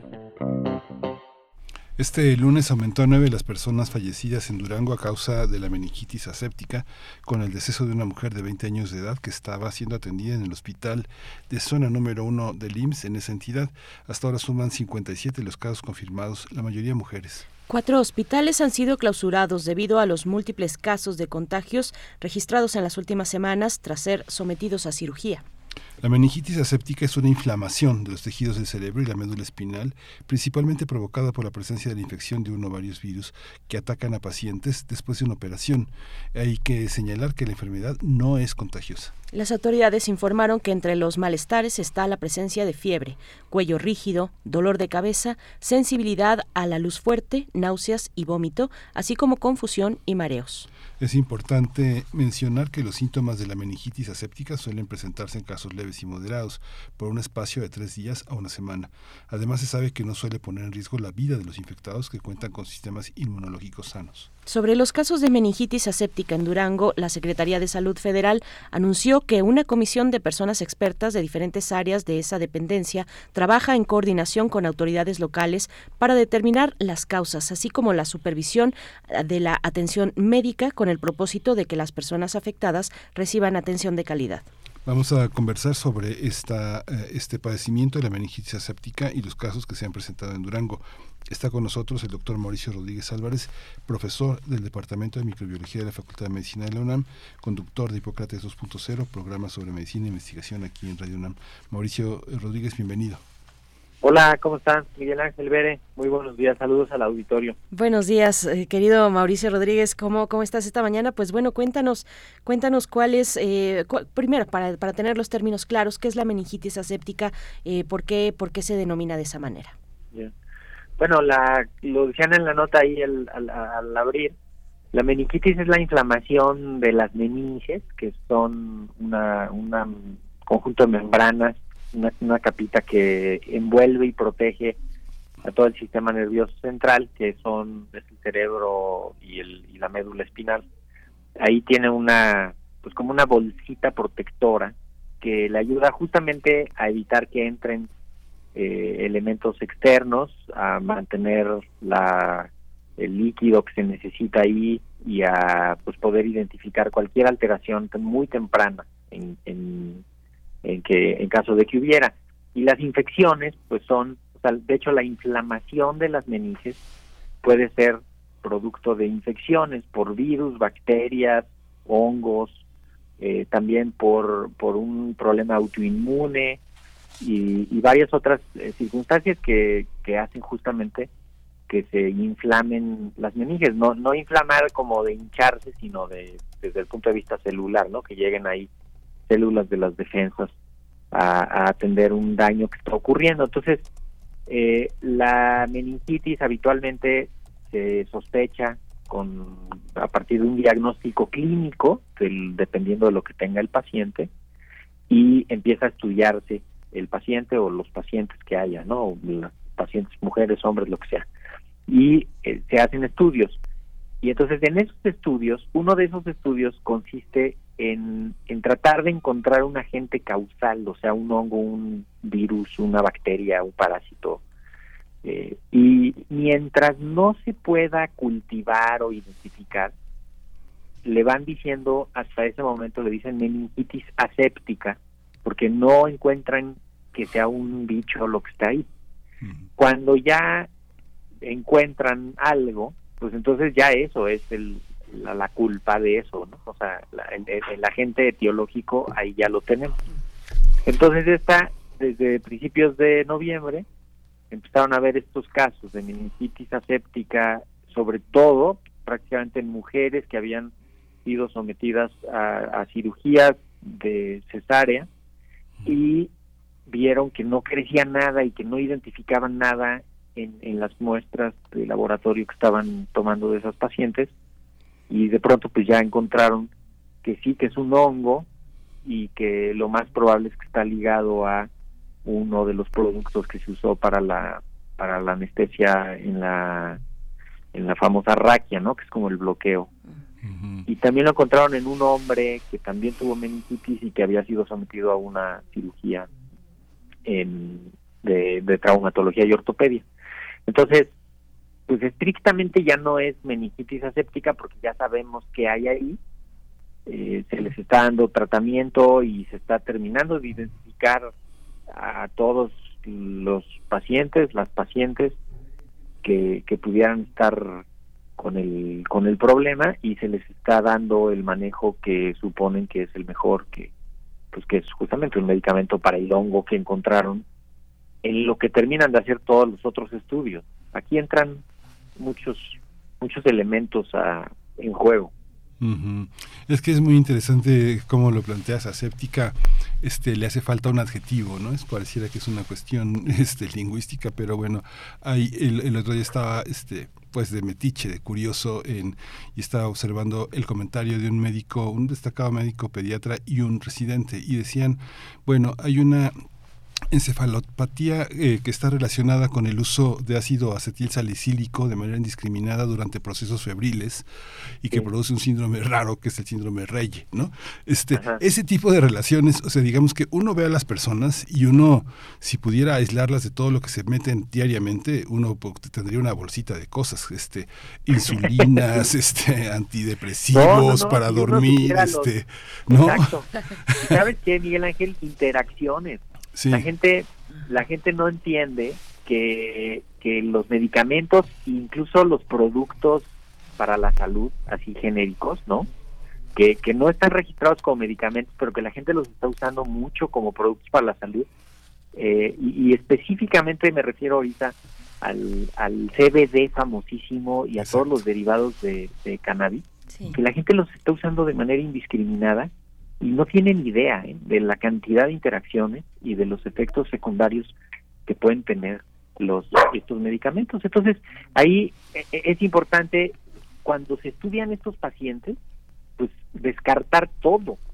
Por eso no es algo sencillo, ¿eh? es un equipo de neurólogos, de infectólogos, de laboratorio, de que están viendo todas las posibles opciones de diagnóstico para poder llegar a la causa y poder hacer algo pues específico para, para de acuerdo a lo que necesiten los pacientes. Entonces pues así es como de hecho es como como el protocolo para el patógeno desconocido no o, o la fiebre de origen desconocido que pues hasta que no sabes de qué se trata el origen o la causa pues no puedes ni ponerle nombre no tiene también una parte muy simbólica de que no lo puedes ni, nombrar, ¿no? Imagínate qué difícil manejarlo. Sí. Sí. Mauricio, yo he visto en varios eh, eh, medios eh, periodísticos que describen, entiendo ahora ya de manera incorrecta, como meningitis aséptica por hongo, por ejemplo. Sí, ahí ya sería, exacto, ese ya sería el error así, pues digamos, más pues más completo, ¿no? Porque pues ya es ya es por un hongo, pues no es aséptica, ¿no? Ya es una meningitis por hongo. Eso. Eso. Y, y lo importante aquí, ver creo que es primero entender en que pues es posible que los productos farmacéuticos tengan algún error en su producción o en su uso y que esto te pueda provocar un problema de esto, ¿no? No nada más los productos originales, ¿no? Los productos adulterados, los productos piratas, las falsificaciones. Eh, por eso es tan importante la farmacovigilancia. Por eso es tan importante que en el quirófano anoten y en todos lados, ¿eh? que se use un medicamento que anoten qué medicamento se usó, a qué dosis, por qué día, cómo se utilizó, para poder ver si el problema es la jeringa o es el medicamento o es algo más. O sea, se tienen que hacer investigaciones muy serias, se tiene que revisar el expediente de producción de, de los de los productos implicados, se tiene que hacer un análisis exhaustivo para poder determinar la causa, al mismo tiempo que tienes que seguir buscando posibles pacientes y atendiéndolos y esto, ¿no? El otro día el doctor Alejandro Macías ponía un video muy bueno en YouTube con, con una observación que se oye muy sencilla, pero que dices, pues sí, ¿no? Imagínate 30, 40, 58 casos en, en uno o en dos hospitales, ¿no? De todos ahí concentrados. Imagínate el reto para el personal de salud, para los administradores, para las autoridades de salud. Es una situación límite, ¿eh? De, de para, para, sobre todo en lugares donde no están acostumbrados a cosas así, porque pues ahí tendrán un hospital general, pero, pero pues nada más, ¿no? Todavía en los institutos nacionales que tienen ahí muchos equipos y muchos laboratorios. Entonces, pues sí nos obliga a repensar en cómo estamos reaccionando como país a, la, a un brote como este. Precisamente, eh, y, para allá iba cuando dices en esa expresión de eh, qué es o, es algo más, en la nota introductoria nosotros mencionábamos que cuatro hospitales han sido clausurados. Eh, ¿cómo, entendemos entonces una medida como pues esa que hay en el espacio físico, tal vez en el quirófano, que pueda ser de consideración? Vaya, está, hay un equipo que está de, de, personas expertas en distintas áreas que está precisamente en esta investigación, ¿no? Mira, en este caso podría ser que, que sea el producto, ¿no? La, la, el medicamento con el que hacen el bloqueo de, para la anestesia a nivel medular, ¿no? Para, para la, la famosa raquia.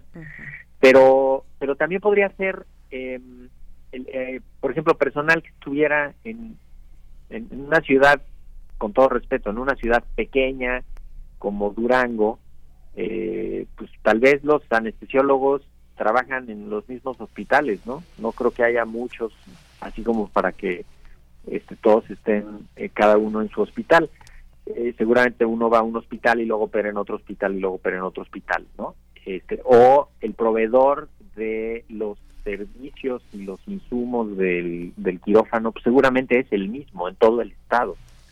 Entonces, por eso tienen que pues detener las prensas, ¿no? Detener el, el funcionamiento para poder completar la- las investigaciones y en lo que averiguan, pues eso, cierran, clausuran, suspenden temporalmente la- las operaciones de los hospitales. Y eso te afecta todo lo demás porque pues toda la gente que se estaba atendiendo ahí, todas las cirugías programadas, todas las consultas, todo lo que está ocurriendo en estos hospitales, pues tienen que irse a buscar otro, ¿no? Y también ya están extendiendo la alerta sanitaria a, me parece que a Jalisco, eh, también para, pues simplemente por, por la distribución de los lotes de del anestésico este, para, pues para terminar de investigar. Ojalá se sepa exactamente, se determine y, y pues haya sanciones pues de acuerdo a las responsabilidades, ¿no? Porque si no se hace un trabajo de farmacovigilancia serio y dicen, a ver si el error estuvo aquí y en, aquí en la administración o en las jeringas, quién hizo esas jeringas, quién las consiguió, de dónde vienen, o en el medicamento, en dónde se hizo, quién lo autorizó, este, quién, ¿no? ¿Quién lo compró? Porque imagínate que estuviéramos frente a un caso de, de un producto adulterado, ¿no? Que, que lo vendió un proveedor pirata o así. No, no, no, es una locura. Sí. O sea, y esto, pues esto ocurre. O sea, la OMS ha advertido de sobre la los medicamentos adulterados, caducos, eh, producidos en condiciones inadecuadas. Y pues hay que estar pendientes, ¿no? Mientras tanto, qué bueno que encontraron la causa o ya la causa más posible y que están en tratamiento y ojalá consigan todo el medicamento que se necesita y ya ojalá no haya más casos y los que estén se pues se recuperen y salgan de esa situación que tienen al límite en, en Durango, ¿no? Hay, hay varias cosas, eh, hay varias, eh, varios mitos que a veces pues, la, la curiosidad nos lleva a ver, por ejemplo, médicos que ponen en, en Twitter este, los 10 mitos más comunes, que le tapen las piernas al enfermo para que no se agrave. Cosas, cosas que son interesantes, pero que pueden tener algún criterio de verdad, Mauricio. Esta parte de razonar a partir de las infecciones que se dan eh, eh, en quirófanos, ¿eso es cierto? O sea, me, he tenido curiosidad y he visto cómo hacen la asepsia de un quirófano y parece que ahí no, no pasa nada, ¿no? Incluso Sí. en las labores de parto la gente entra muy, muy cobijada, este, hasta con los lentes limpios, quien usa lentes. ¿Cómo puede, cómo puede generarse una, una patología en el quirófano? Bueno, podría ser justo que como va en un producto de los que entran y uno piensa que vienen limpios y estériles adentro del quirófano y se aplica hasta mero adentro del, de la médula espinal, en donde están las meninges, ¿no? Casi hasta mero adentro. Entonces, pues, en realidad no es, está, si está el bicho ahí en ese líquido, pues, lo estás metiendo hasta la parte más profunda y no importa lo qué tan limpio esté el quirófano y qué tan limpia esté la piel y qué tan estéril esté la aguja, porque lo que está contaminado es el producto y lo estás inyectando hasta mero adentro. Eh, podría ser que en alguno, también hay, hay unas infecciones, por ejemplo, relacionadas con, con, con los equipos con los que se hacen algunas cirugías artroscópicas o, o, eh, laparoscópicas, ¿no? Que son estos como camaritas y tubitos que se meten en las cirugías, ¿no? Para, para no abrir así por completo, meten una sonda con una camarita y una lucecita y pudiera ser que ahí hubiera alguna contaminación y lo que haces es que le evitas todas las defensas, la piel, la, el primer contacto debajo de la piel, no, hombre, lo metes hasta lo más profundo. Entonces, en estos casos, eso pudiera ser, que tú tienes todo limpio, nada más que lo que está sucio es el, es el medicamento, y en unas cantidades también a veces casi indetectables en los laboratorios. Por eso es tan difícil encontrarlo, ¿no? Y, y pues afortunadamente aquí dijeron, pues sí, aquí ya parece que ya creció un hongo, este, y ya, ¿no? También podría ser pues, una ventana para la corrupción, ¿no? Que el del laboratorio no deje que le hagan los análisis, que la COFEPRIS no nos diga en realidad qué encontró en, en los lotes y que todo se quede con que, bueno, ya pasó y ya pasó, y no, no, no. O sea, Pues- si es, si es un producto y es algo relacionado con eso, pues no, no estaría mal clausurar la planta, ¿no? Y revisar qué están haciendo en la planta de producción de ese, de ese producto. O si es un producto que no es original, pues ver quién lo vendió, este, de dónde viene y los responsables de eso. Pero sí, es una cosa complejísima. ¿eh? Pues eh, Mauricio Rodríguez, ojalá tengamos oportunidad cuando salgan los resultados de esta investigación, de este grupo de, de, de- expertos, pues volver contigo, eh, revisar, darle, darle seguimiento a esta nota importante en, en, Durango. Y, bueno, igual también nos sumamos a esos buenos deseos de que, de que las personas que, que han eh, pues que han padecido esta meningitis eh, puedan, puedan superar, superar y también el, el personal de salud que está, que está viéndose muy, muy complicada esta situación en sus hospitales. Muchas gracias, eh, querido Mauricio Rodríguez Álvarez. Te escuchamos los martes a las 6 de la tarde en Hipócrates 2.0 aquí en Radio UNAM y como siempre te agradecemos. Muchísimas gracias, Ver, un abrazo y nada más aclarar, no es algo contagioso, así que se, se le contagia a una gente que esté ahí cerca de esos pacientes o al personal de salud, Eh, no es algo que esté volando en el aire, este es algo muy localizado, muy adentro, muy profundo. Eh, y por lo tanto pues también el manejo es hospitalario, si alguien después de una intervención quirúrgica sospecha porque tiene fiebre, dolor de cabeza, le duele el cuello, este, no tolera la luz o algo así, pues simplemente que vaya con su médico y que lo y que lo revisen. Y sí, como dices, nos escuchamos hoy a las 6 de la tarde en Hipócrates 2.0. Vamos a hablar sobre salud materno-fetal, va a estar muy interesante. Ahí los esperamos a las 6. Muchas gracias. Gracias, Mauricio. Gracias.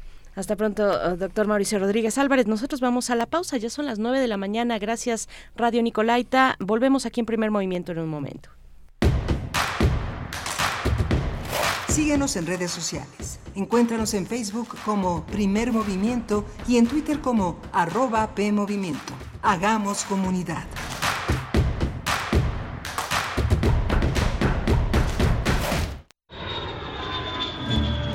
46 emisoras de 17 países de Europa, América y África. Esa es la red de Mundofonías, música para descubrir el mundo. Todos los sábados a las 18 horas por el 96.1 de FM. Radio UNAM. Experiencia sonora. ¿Sabes qué tienen en común? El polvo de una estrella durmiente, el moco de King Kong o el enano más alto de todos. Pues que a todos los puedes encontrar en la radio. Solo tienes que decir las palabras mágicas. ¡Hocus!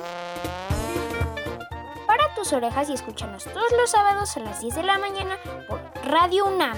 Experiencia sonora. ¿Por qué es valioso actualizar tu INE cuando te cambiaste de domicilio? Porque con ello puedo tomar decisiones para mi colonia. Para estar vigente a la hora de votar. Porque ahora yo vivo aquí y pertenezco ahora a este lugar. Porque podemos formar parte de las elecciones en nuestra colonia. Si te cambiaste de casa, avísale al INE y sé parte de quienes toman las decisiones en tu nueva comunidad. Haz tu cita en INETEL 804-33-2000 o en INE.mx. INE.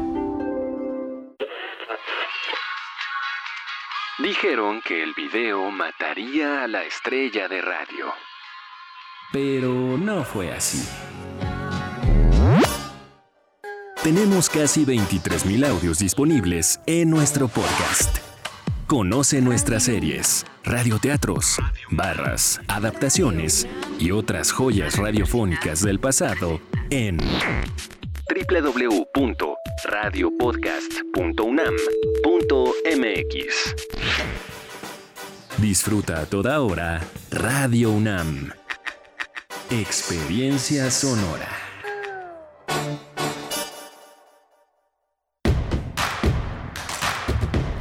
Encuentra la música de primer movimiento día a día en el Spotify de Radio UNAM y agréganos a tus favoritos.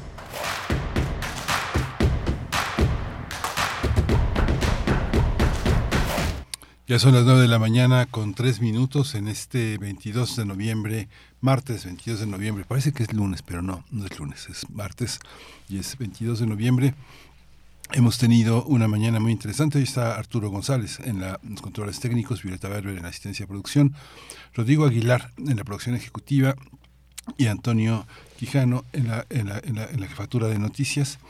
Eh, mi compañera Berenice Camacho también aquí al frente del micrófono. Tuvimos una mañana muy interesante, el tema de, la, de las medicinas, de la corrupción, del cuidado que se tiene que tener con los laboratorios es de suma importancia. Eh, tuvimos también el índice de progreso. ¿Cómo cambian? ¿Cómo cambian las mediciones y la historicidad que se tiene frente a cosas que teníamos tan normalizadas en el pasado y que en el futuro que vivimos hoy, es una forma del futuro, el presente, han tenido otras vicisitudes. Eh, le doy los buenos días a, mi compañera Berenice Camacho, no antes sin dejar de decir que la Gaceta de la UNAM está dedicada a Guillermo del Toro. Guillermo del Toro. Nuestros compañeros, nuestros colegas de Gaceta UNAM aprovecharon, Vanessa Hoff, que eh, por fortuna en el ámbito universitario la información oficial, la información institucional se firma porque tiene también un carácter no solo de divulgación, sino personal, como tienen que ser las cosas. Y ahora que se dieron los doctorados honoris causa, eh, Vanessa tuvo la oportunidad de conversar con Guillermo del Toro, primero este, telefónicamente allá este, desde Los Ángeles, California, donde él radica, y es una entrevista que no tiene no tiene pérdida es una de las oportunidades que se tienen a veces en la organización de estas actividades.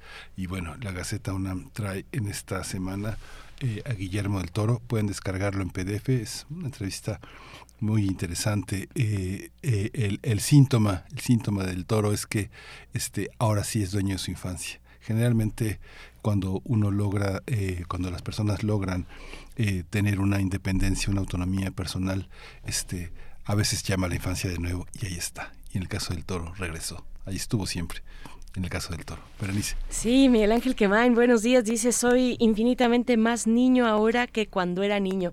Es eh, pues algunas de las frases que comparte Guillermo del Toro en esta, en esta entrevista que estás reseñando y que se encuentra en la Gaceta Universitaria. Dice también eh, pues que cuando niño era súper callado, dice, y luego me hice muy parlanchín, pero ahora muy, pero era muy callado al principio y delgadito, delgadito, delgadito. Me abrochaba hasta el último botón de la camisa y observaba todo. Era muy solitario, jugaba con los insectos, soñaba con historias rarísimas. Podía estar solo con juguetes o con libros días enteros. Es lo que recuerda ahora el, el ahora doctor honoris causa por esta casa de estudios, Guillermo del Toro. Pues eh, qué bueno que, que, la Gaceta le dedica, le dedica una oportunidad, este, una oportunidad de acercarnos a esta parte, pues que conocemos, ¿no? Tan, tan humana, eh, tan, tan cercana a, a, a nosotros, a, a los mexicanos, eh, como lo es Guillermo del Toro desde su cine y también como, como persona y sus posturas, sus posturas sociales, sus posturas an, ante la vida, que son las que nos van definiendo a lo largo del tiempo. Pues bueno, acérquense a gaceta.unam.mx si es que no tienen la posibilidad de tener el impreso. Eh, también en, la, en, en, el número anterior, eh, todavía en el de la semana pasada, el del jueves de la semana pasada, hay una buena re revisión que no logro encontrar en este momento preciso, pero sí recomendarles eh, una buena revisión que hace la Gaceta sobre el tema de la tolerancia el tema de la tolerancia. Me parece que está interesante, eh, si más adelante lo podemos compartir, pero, pero bueno, ahí están los contenidos de la Gaceta y, y, esto que haces, a lo que haces mención, Miguel Ángel, en esta mañana de martes 22 de noviembre. Tenemos los nombres de las personas ganadoras para asistir al Salón Los Ángeles este 26 de noviembre a las 8 de la noche para pues disfrutar el repertorio eh, de Macha y el bloque depresivo. Ayer no tuvimos ya la oportunidad de reenlazar porque era larga distancia, pero bueno, eh, de, reenlazar en la mesa del día de ayer eh, con, con Macha, precisamente el vocalista de esta banda que reversiona clásicos del cancionero latinoamericano, pero bueno, ya tenemos a los ganadores, las personas ganadoras, se trata de Rodrigo Adán Velázquez Fernández, Edgar Agüero Ramos y Freddy Medina Penagos son las personas que se han llevado su pase doble para este 26 de noviembre, Salón Los Ángeles. Qué bien se la van a pasar. Uno siempre se la pasa bien en el, en el Salón Los Ángeles, la verdad, Miguel Ángel. Eh, pues ya sea para ir a bailar o para ir a, ver teatro también. Hay propuestas de teatro, han tenido y han eh, abierto las puertas también en algún momento para teatro. En fin, eh, es, es pues un gran foro, ¿no? Ese lugar. Sí, tú que tienes las rodillas enteras y el corazón batiente. el corazón batiente, sobre todo. Lo de las rodillas ahora ahora con estas lluvias y estos fríos me avisa rápidamente mi rodilla que viene el mal clima, pero, pero bueno, están las redes sociales también recibiendo sus comentarios eh, y nosotros nos vamos a ir vamos a tener en la mesa del día un tema interesante que tiene que ver con Qatar, por supuesto, ya lo anunciábamos, Qatar y el Mundial de Fútbol, la Copa del Mundo eh, en, el fútbol, y vamos eh, a, conversar con Moisés Garduño, quien es profesor de la Facultad de Ciencias Políticas y Sociales de la UNAM, especialista en estudios árabes e islámicos contemporáneos, es lo que vamos a tener para la mesa del día. Antes nos vamos con la poesía necesaria, Miguel Ángel. Sí, vamos. vamos para allá. Es hora de Poesía Necesaria. Sin saberlo todavía, el día de ayer yo no sabía de esta eh, pues lamentable noticia del fallecimiento de Pablo Milanés, pero la poesía yo ya la había decidido eh, eh, regresar, volver y observar a Cuba a través de uno de sus plumas, de sus plumas más importantes, la de José Lezama Lima, que nació en el año de 1910 un mes después de que en México estallara la Revolución Mexicana. y fue en diciembre, el 18 de diciembre, eh, recordemos, bueno, el presidente López Obrador ahora hacía mención de, del asesinato en el contexto del inicio de la Revolución Mexicana, del asesinato de Aquiles Cerdán y de la, eh, pues, de, de, la familia de, la, de los Cerdán en Puebla, que fueron, bueno, eh, un, un, un pues ángulo muy importante, un, un, factor muy importante de difusión de lo que estaba ocurriendo en el descontento hacia, hacia el gobierno de, de, Porfirio Díaz. bueno, pues ahí eh, nació en La Habana José Lezama Lima en diciembre de 1910 y bueno, es uno de los escritores, como ya he dicho, no solo cubanos, sino latinoamericanos, caribeños más, más grandes del siglo pasado. Este poema que les voy a compartir se titula A que tú escapes.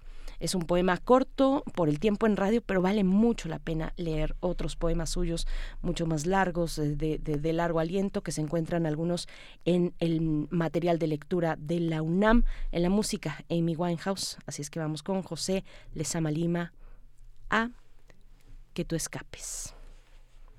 A que tú escapes en el instante en el que ya habías alcanzado tu definición mejor. A mi amiga, que tú no querías creer las preguntas de esa estrella recién cortada que va mojando sus puntas en otra estrella enemiga. Ah, si pudiera ser cierto que a la hora del baño, cuando en una misma agua discursiva se bañan el inmóvil paisaje y los animales más finos, antílopes, serpientes de pasos breves, de pasos evaporados, parecen entre sueños, sin ansias levantar los más extensos cabellos y el agua más recortada. Ah, mi amiga, si en el puro mármol de los adioses hubieras dejado la estatua que nos podía acompañar, pues el viento, el viento gracioso, se extiende como un gato para dejarse definir.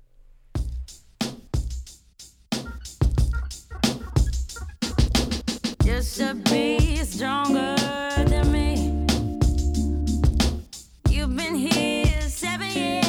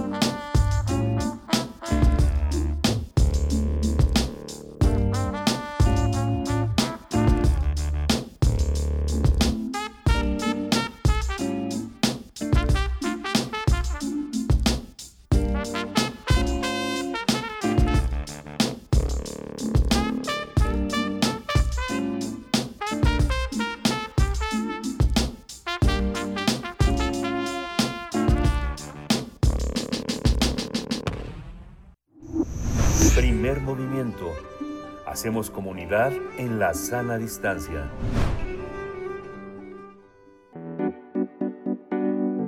La mesa del día. Qatar es la sede de la Copa Mundial de Fútbol 2022. Perdón, del 20 de noviembre al 18 de diciembre, este país árabe va a ser el anfitrión de los fanáticos de este deporte que asisten a esta gesta deportiva que ha estado marcada por la polémica. La controversia ha estado presente desde el proceso de elección de Qatar como la sede del Mundial de Fútbol.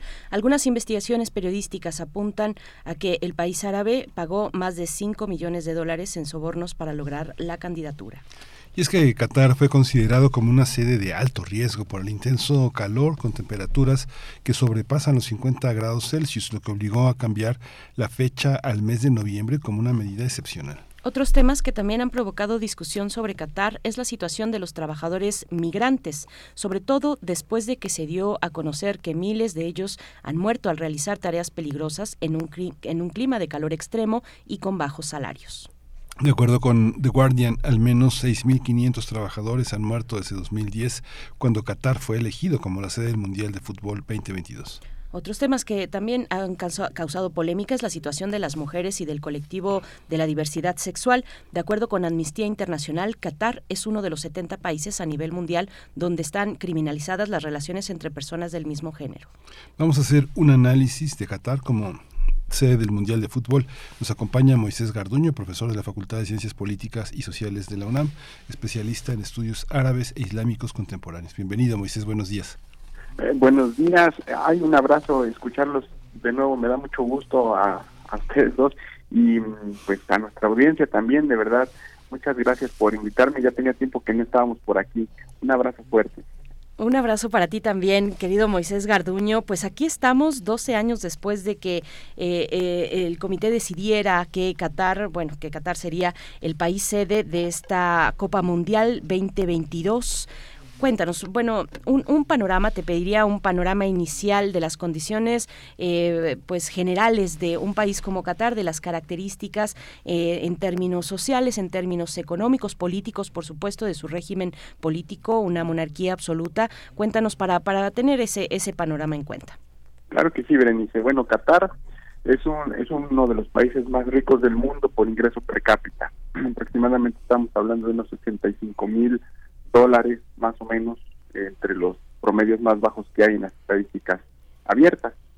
Es un país de aproximadamente 11 mil kilómetros cuadrados, es un poco más eh, el tamaño de un estado como Tlaxcala, pero tiene una población ciudadana de aproximadamente unos 400 mil ciudadanos catarí y la población total asciende a más o menos unos 3 millones 200 aproximadamente.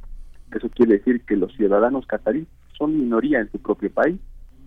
Esto es importante de decirlo porque es uno de los países con más reservas de gas de todo el mundo, al compartir una de las bolsas de gas más grandes del Golfo Pérsico junto con Irán, que es el famoso Nord Pars. Es realmente lo que le ha dado a Qatar la posibilidad de transformarse de ser un país de los años 70 basado en la pesca, la recolección de perlas y algunas otras actividades mercantiles, a ser uno de los grandes estados más modernos de la región, con transferencia tecnológica, con los fondos soberanos más importantes del mundo después de los noruegos y de los sauris, gracias a la venta de energéticos. Y por supuesto, pues ser uno de los países más polémicos y pragmáticos de la región. Es miembro, digamos, de organizaciones como el Consejo de Cooperación del Golfo, tiene relaciones con Irán, pero al mismo tiempo es este amigo, así le han dicho los miembros de la OTAN, aliado estratégico de la OTAN, no es miembro, pero es un aliado estratégico, tiene relaciones con Rusia por la cuestión del gas, pero también diálogo constante con algunos países incómodos en la región, como lo ha sido, por ejemplo, Israel, y particularmente una postura sumamente pro-palestina, todo al mismo tiempo. Un país muy interesante que también se proyecta al mundo a través de una de las cadenas más importantes de televisión mundial, que es Al Jazeera, tal vez el rostro más importante para los árabes a, nivel mediático, pero que se proyecta a nivel global. Y por supuesto, pues ahora la sede de uno de los eventos deportivos más importantes del mundo, que es la Copa de la FIFA. Y próximamente, ¿por qué no también lo han dicho también ahí sus autoridades?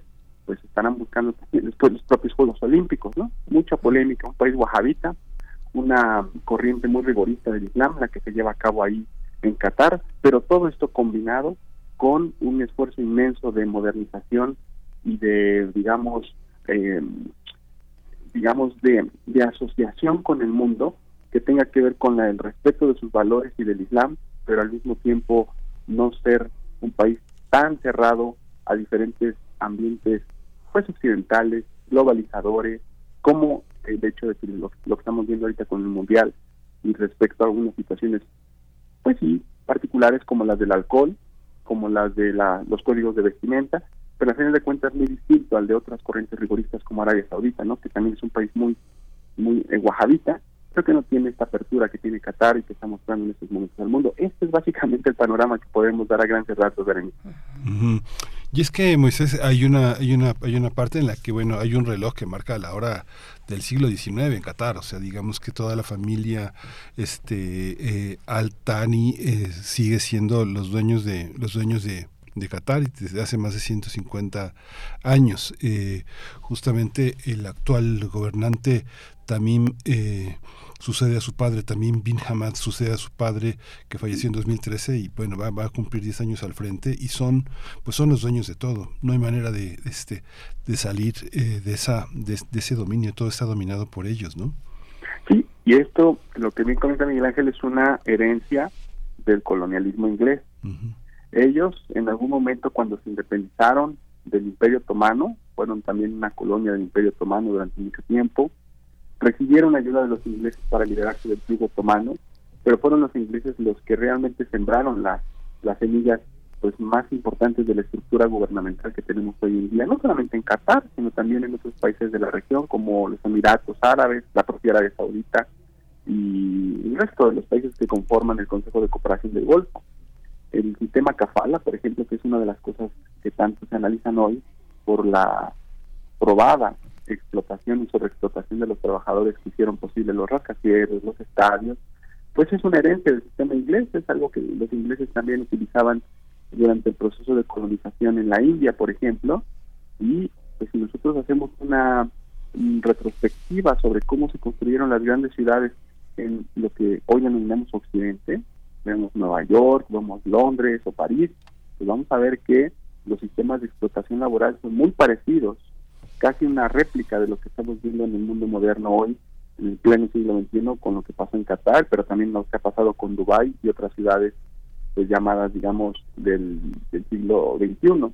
Entonces, eh, sí, efectivamente hay estructuras patriarcales, eh, tribales, mm, hay muchísima, por ejemplo, muchísimo conservadurismo, pero todo esto debe de verse como una acumulación de estructuras provenientes tanto del sistema colonial otomano y europeo y posteriormente como del sistema postcolonial que tiene que ver con el ascenso, como bien dice Miguel Ángel, de estas familias gobernantes en cada uno de estos estados que decidieron para, para gobernar el, formato de la monarquía absoluta. No hay mecanismos electorales para suceder a los gobernantes, simplemente hay algunas para los parlamentos, por ejemplo, y hasta recientemente cuestiones relacionadas con el voto de la mujer o la participación política en el espacio público. Pero sí, es una acumulación de todas estas estructuras sin dejar de, subrayar que son estados relativamente jóvenes. Alcanzaron su independencia en los años 70, particularmente Qatar 1972, y a partir de ahí, gracias al petróleo, pues ha habido un proceso de rápida transformación, pero bueno, con estas estructuras digamos, arrastrando desde hace varios años de la historia. Ya iremos más adelante a detalle, eh, Moisés Garduño, con tu análisis sobre pues cuestiones cuestiones que tienen que ver más con derechos con derechos sociales, con derechos políticos. Pero antes de ello, bueno, vemos vemos una campaña muy negativa por parte de mm, pues de Occidente, de, de medios occidentales eh, hacia Qatar. Y, como en toda polémica, pues donde Occidente toma parte, hay que intentar eh, tener un punto más equilibrado. Y, y, por eso es muy importante que tenerte en esta en esta mañana, Moisés Garduño. ¿Cómo lo ves? Estados Unidos se quedó inconforme con que hace 12 años le dieran a Qatar la sede del, la sede del Mundial. Estaba ya Estados Unidos preparado para para, para, para ser en este 2022 la sede de la Copa Mundial de Fútbol. Eh, se lo quita Qatar y vienen muchas controversias, inconformidades y demás posturas eh, encontradas respecto a esta decisión. Eh, ¿Cómo ves la narrativa actualmente? ¿Cómo ves la, narrativa occidental? esto que ha publicado ya desde hace semanas atrás The Guardian, este diario británico, donde alerta y, y bueno, pues, hace, hace visible este, este escenario donde trabajadores migrantes han muerto muerto, 6.500 mm, trabajadores han muerto desde 2010, pues es una barbaridad, es una cifra escandalosa. ¿Cómo lees tú, cómo lee un especialista como tú esta, esta información, esta postura occidental en los medios? Es, muy importante lo que eh, ahorita está preguntando Berenice, porque sí es necesario ir reconstruyendo todas estas críticas. Es verdad que ha habido una eh, violación de derechos humanos eh, terrible en el sector laboral en Qatar por la construcción del mundial. Eh, pero también es verdad que este tipo de violaciones se da prácticamente en todo el mundo. Y quisiera preguntarle a la audiencia, compartirle que pensáramos juntos en algún país donde no se violen derechos humanos y mucho, mucho más en el ámbito laboral. Ayer que jugó, por ejemplo, Inglaterra, Estados Unidos, nadie habló, por ejemplo, de el colonialismo o la ocupación Nadie habló de la ocupación de Irak cuando estaba jugando Estados Unidos, sobre la violencia contra la comunidad negra en, Estados Unidos, con lo que fue el famoso Black Lives Matter. O cuando ahora va a jugar Francia, ¿cuántas personas van a mencionar el trato a las personas de origen inmigrante en los banlieues? Es decir, hay que ponderar muy bien esta, esta narrativa eh, de justicia selectiva, yo le llamaría, en donde cuando todo el mundo árabe está eh, cuando todo el mundo está viendo al mundo árabe por la justa mundialista, como que reluce esta narrativa sumamente orientalista, criminalizadora, eh, que sataniza prácticamente cualquier esfuerzo de los árabes y de los musulmanes en particular para eh, coexistir con el mundo moderno, ¿no? como que siempre hay como esta tensión de verlos de una manera arcaica, de una manera estática, de una manera insuficiente, cuando en realidad pues es parte de un sistema donde muchísimas élites comparten la organización del mundial y son prácticamente las mismas élites que también violan derechos humanos no solo en Qatar, sino también en otras partes del mundo. Entonces sí es cierto, en prácticamente toda la historia de los mundiales y particularmente de desde los 60 para acá, pues ha habido una relación intrínseca entre poder, autoritarismo y deporte.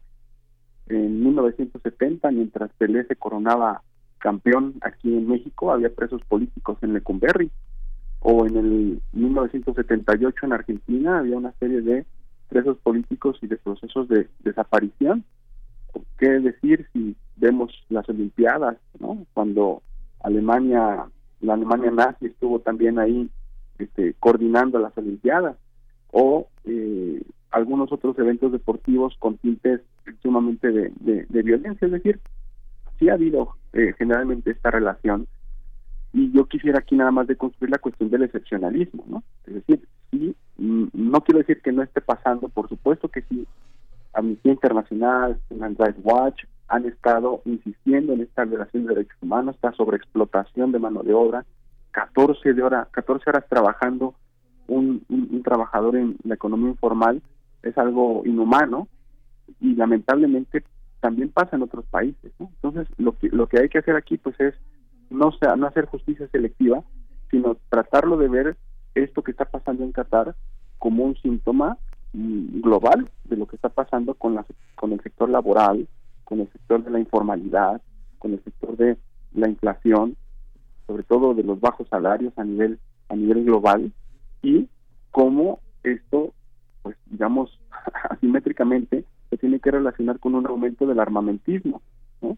que es lo que está pasando también en otras partes del mundo, en Alemania, en Estados Unidos, en Francia, en Arabia Saudita, en Qatar también, se le está dando una eh, enorme, un enorme impulso al sector armamentista. Entonces, eh, sí es cierto, hay que deconstruir esa narrativa orientalista sin dejar de decir que así como sufren los trabajadores y han sufrido los trabajadores en Qatar, lo han hecho en Nueva York, cuando se construyó la ciudad de Nueva York, recordemos que gran parte de la mano de obra fue mano de obra de origen negroafricana, semi-esclava, algunos todavía en calidad de esclavos, construyeron estos grandes rascacielos, que es la historia realmente de Nueva York. Sí, sí, Moisés, es muy, muy interesante lo que dices, porque es un, otra vez, hoy estoy con la palabra síntoma, así que bueno, diré otra vez que es un síntoma de esta familia, porque eh, en realidad con, con, este, la categoría de MIR, la categoría de jeque y la categoría de este, diplomática de capacidad de diálogo con todo el orbe es muy importante, pero esta esto que señalas de la narrativa lo vemos, por ejemplo, en la televisión comercial que manda a todos sus payasitos para vestirse con turbantes y chilabas y toda esta producción para mimetizarse. O sea, imagínate si lo colocáramos en otra narrativa donde este tuvimos también a este a, Picante, o no me acuerdo cómo se llamaba la mascota de la selección, Piquín, o no me acuerdo, que era un chile con sombrero, ¿no? Digamos, todas esas narrativas que construye desde Occidente esta, esta visión que se tiene de, del oriental, ¿cómo, ¿cómo juega en ese contexto el fútbol. Pareciera que eh, mucha gente ignora eh, lo que han invertido los, eh, los, las sociedades árabes en, en, equipos de fútbol, que son una muy buena inversión en Europa, sobre todo los jugadores que, que tienen representándolos y, publicitando sus propias posturas. ¿Cómo, ¿Qué papel juega el fútbol ahí, Moisés? ¿tú, ¿Tú piensas que sería una observación este, sintomática para ver cómo se mueve esa parte del comercio de la FIFA y por otra parte una cultura islámica? Sí, y ocurre algo muy similar a lo que ha ocurrido también en otras partes del mundo como América Latina. Para muchas eh, familias gobernantes y élites, eh, digamos, eh, influyentes, me refiero no solamente en el gobierno, sino también empresas, por ejemplo, televisora, marcas de fútbol o de marcas deportivas. El fútbol se ha convertido más que en un deporte, en un negocio, pero multimillonario. Realmente, en cualquier sector que uno quiera eh, analizar, se va a encontrar que desde las playeras, los balones hasta las transmisiones son realmente negocios multimillonarios. Y para mucha gente el fútbol es eso, lo que acaba de decir Miguel Ángel correctamente. una gran inversión y además inversión de qué no solamente de dinero o de fondos sino también una inversión que permite ganar fama reputación en términos de Bourdieu capital social capital cultural para brillar en el ámbito deportivo en el ámbito global esto es algo muy importante que se ve prácticamente en todas las élites y claro esto ha hecho de la FIFA, por ejemplo, pues un organismo internacional que en muchos ámbitos es hasta más representativo que la propia Organización de Naciones Unidas. Bueno, la FIFA tiene mucho más, muchos más miembros de Naciones Unidas y en muchos ámbitos ha polinizado también elementos como por ejemplo la cuestión palestina, que por cierto Palestina es miembro de la Federación Internacional de Fútbol y no lo es de Naciones Unidas. Entonces, sí, mucha gente lo ve desde el ámbito desde el ámbito este, económico. Ahora bien, en el ámbito popular el fútbol es mucho más, vean, lo que voy a decir puede causar polémica, pero el fútbol es mucho más que capitalismo, porque mm, el fútbol eh, ha ido construyendo poco a poco en Medio Oriente tradiciones futbolísticas, en algunos países más que en otros. La polémica que aquí estamos discutiendo es que Qatar no ha sido de esos países donde ha habido esa tradición. Por ejemplo, Egipto ha sido un país con mucha tradición futbolística, tiene un clásico impresionante que mueve todo el continente africano, que es entre el Ahly y el Zamalek, que son dos equipos, uno del pueblo y otro de la clase alta, y que históricamente pues ha graduado jugadores de fútbol, ¿no? como Mohamed Salah o este, Abu Trika, mucha gente muy famosa, muy popular, que ha hecho que el fútbol sea solamente no solamente un deporte, sino un ámbito incluso aspiracional. Eso es muy positivo en el ámbito de la salud, de los jóvenes, en el ámbito del impulso del deporte. Otro país, por ejemplo, lo que tiene esta misma característica es Argelia, que suele meter muchísimas banderas palestinas cada vez que juega la selección argelina contra cualquier equipo de fútbol.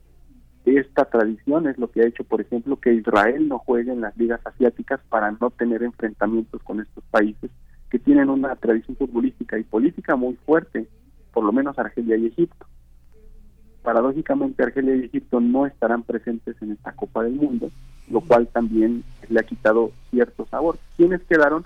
Los países, con excepción de Túnez, menos tienen tradición futbolística, y esa es una de las grandes críticas. Por eso reluce la cuestión del dinero, la cuestión de los negocios en Qatar, por la falta de una tradición futbolística, a pesar de haber construido esta cantidad enorme de estadios en una eh, área relativamente pequeña en un periodo relativamente corto de tiempo y también por eso reducen otros eh, elementos como la narrativa orientalista que decía Berenice o el elemento también de las eh, de las minorías laborales las personas con preferencias sexuales diferentes por precisamente porque todo esto opaca la falta de, de tradición futbolística en Qatar esta es una de las grandes cosas que tuvo. Imagínense la mascota que ahorita que decía Miguel Ángel, la narrativa de las mascotas, de las figuras, cómo se, cómo se representa. Es tanta la falta de una tradición futbolística en Qatar que la mascota del Mundial de Qatar fue altamente criticada porque no tiene ni pies ni manos. Y el fútbol, bueno, todas las mascotas sí este, tienen esa, esa, digamos, ese folclore, por decirlo de alguna forma, y la mascota fue altamente criticada por eso, porque se dice que no hubo la suficiente empatía, imaginación, creatividad para poderle poner una mascota que pudiera representar el fútbol en, en Medio Oriente. ¿no? Y eso sí, eso es algo que, que le falta mucho a Qatar y a pesar de eso le dieron la sede. Entonces, esos son ese tipo de polémicas a, las que justamente se enfrenta el país del país asiático. Moisés Garduño, bueno, en esta conversación también participa la audiencia. Nos dice Hernán Garza, dice extraordinaria perspectiva histórica de la denuncia selectiva de injusticias por parte de medios hegemónicos occidentales. Ahora le toca a The Guardian, pero también por acá eh, comentarios eh, críticos. Dice Felipe Mesa, el argumento es que todos cometen violación a los derechos humanos, es peor, es, es, el peor de todos. Este argumento nos dice Felipe Mesa y cierra con la pregunta, ¿no se supone que de lo malo tomamos para mejorar? Bueno, pues eh, yo creo que aquí lo que se está observando, tú coméntanos, Moisés, pero lo que se observa es una necesidad de desmontar narrativas en blancos y negros, narrativas criminalizantes, también estigmatizantes, cuando lo que ocurre en Occidente y lo que ha ocurrido en la historia y en el presente también mm, eh, tiene en Occidente o digamos en el norte global, eh, pues es ah, que se erige ahora el, el, norte global como una autoridad moral frente a lo que ocurre en Qatar, pues tampoco es tan cierto, ¿no? tampoco es, es, es así tan plano eh, te pregunto, bueno, sobre, sobre esto que comentan en la audiencia, la cuestión de las narrativas mediáticas y por otro lado, pues retomar el tema de las, de las mujeres, cuando vemos en Irán una fuerza muy importante en protesta por los derechos y las libertades eh, mínimas de, de, las mujeres eh, iraníes, ¿cómo se ve, cómo se ve en reflejo en un, en un país tan poderoso como Qatar? Sí, ahora, comenzando por la primera parte, que es el peor argumento, sí es el peor argumento, pero en realidad es, es lo que está pasando. No siempre tenemos que mentir para convivir, es decir, el hecho de que digamos que en muchas partes del mundo, y me atrevería a decir que prácticamente en todo el mundo hay una violación de derechos humanos en al menos uno o dos rubros, pues aunque aunque muchas veces suene feo, trivial o impopular, no deja de ser cierto este, este argumento, es defendible y verificable, ¿no? Entonces ahí no se trata un poco de, justificar lo que está haciendo Qatar ni, de meritarlo, por supuesto que no, es condenatorio lo que está pasando también a nivel social con los migrantes que no viven de la misma forma en la que viven, por ejemplo, los ciudadanos cataríes, no trabajan de la misma forma, no son tratados de la misma forma, hay ciudadanos de primera, ciudadanos de segunda también, en el trato ordinario, ¿no? En los que hemos tenido la oportunidad de ir a Doha, de contrastar las grandes construcciones, los rascacielos, las empresas transnacionales que trabajan ahí, que tienen sus oficinas ahí, con los guetos de los pakistaníes, los de Bangladesh, los filipinos. Bueno, es un contraste enorme que de verdad se ve prácticamente en todo el mundo. Va uno aquí a Santa Fe, ve exactamente el mismo contraste en 10 minutos de camino desde que recorres la parte que va de la ciudad hasta que llegas a los rascacielos. Entonces es una, una cuestión que lamentablemente hay que trabajar mucho en ella desde cada quien, cada uno desde nuestras trincheras. Ah, bien la parte de la narrativa y es, es, es, importante contextualizar lo, lo que está pasando. Eh, en, Occidente también hubo una eh, consumación de los derechos por ejemplo, para votar por parte de la mujer, una consumación tardía. De hecho, podemos decir que a principios del siglo XX, el Medio Oriente era una de las regiones del mundo donde más activismo femenino había antes, mucho antes que lo hubiera en Europa, o en diálogo con algunas, digamos, eh, intelectuales en Europa, pero por ejemplo en Egipto fue una de las principales naciones donde comenzaron a, a ver ese tipo de reclamos en términos de justicia social en un contexto que se conoce como la NASA. ¿no? Entonces, eh, lo que también hay que ocupar en estos momentos para hacer, pues es eh, contextualizar en, la historia, en el presente, lo que también ha habido en el, en el mundo árabe que ha aportado también a este sistema de reclamo de derechos humanos. Por ejemplo, en la Comisión de Derechos Humanos de 1945-48, que se graduó en Naciones Unidas, el Líbano desempeñó un papel muy importante en firmar y hacer posible la Declaración de los Derechos Humanos ¿no? del 48. Entonces, ese tipo de cosas son las que debemos de saber y claro, preguntarnos qué es lo que se ha hecho mal. ¿no? ¿Es porque somos menos democráticos, menos seculares o menos religiosos? ¿O en realidad es porque no hemos podido llevar a nuestros gobernantes a la rendición de cuentas? Eso yo, me parece que es algo eh, muy importante que rescatar y se relaciona con lo que está pasando en Irán, que está comentando Berenice. Una, una situación que ha ocurrido en muchos otros países de la región, desde la llamada primavera árabe y mucho antes también, y que tiene que ver con este reclamo constante de la sociedad civil por cada vez más libertades y más derechos al tiempo que estos gobernantes pues siguen eh, en el poder. Esto que está pasando no hay que dejarlo de lado mientras uno ve los partidos y analiza lo que está pasando en el mundial, hay que ver el contexto también, como lo fue América Latina cuando en los años 60, 70, exactamente en la época de las dictaduras, el fervor del fútbol en América Latina en aquella época con Pelé, Maradona, mientras las dictaduras patrocinadas por Estados Unidos estaban haciendo de las suyas militarizando el continente. Algo muy similar ha estado ocurriendo en el Medio Oriente en los últimos años. Se está militarizando la zona desde prácticamente 1990 y con ello, pues imagínense, a mayor militarización, por supuesto que va a haber una mayor violación de derechos humanos, detenciones arbitrarias, injerencias extranjeras y todo lo que conlleva un contexto de militarización como en el que estamos viviendo. Entonces, eh, a grandes rasgos y en concreto, no hay que hacer excepcionalismo. Hay que ver la historia que está pasando en Qatar, en el mundo árabe, en un contexto militarizado, posterior a una pandemia, o que vamos a salir de una pandemia, pero con fuertes desigualdades sociales. El propio mundial lo está viendo así también, ya ven que ha sido todo muy caro, hay muy poca accesibilidad a, no solamente a la cuestión material, sino a la cuestión de las, de las libertades, pero esto también se está replicando en otras partes de la región con conflictos abiertos además, no solamente el de Irán y el de las protestas sociales. Ayer hubo un apagón tremendo en la República Islámica de Irán que preocupa mucho porque había bombardeos en las zonas kurdas. También Turquía bombardeó la zona kurda del norte de Siria y el norte de Irak. Y al mismo tiempo todavía tenemos un conflicto abierto en el Yemen, que el país que acaba de ganarle a Argentina, todos están festejando, pero nadie se acuerda de que es el país, uno de los países más ricos de la región, Arabia Saudita, invadiendo al país más pobre, que es Yemen. Todo esto juega, es un factor de ver lo que pasa en el Mundial dentro de la cancha y fuera de ella.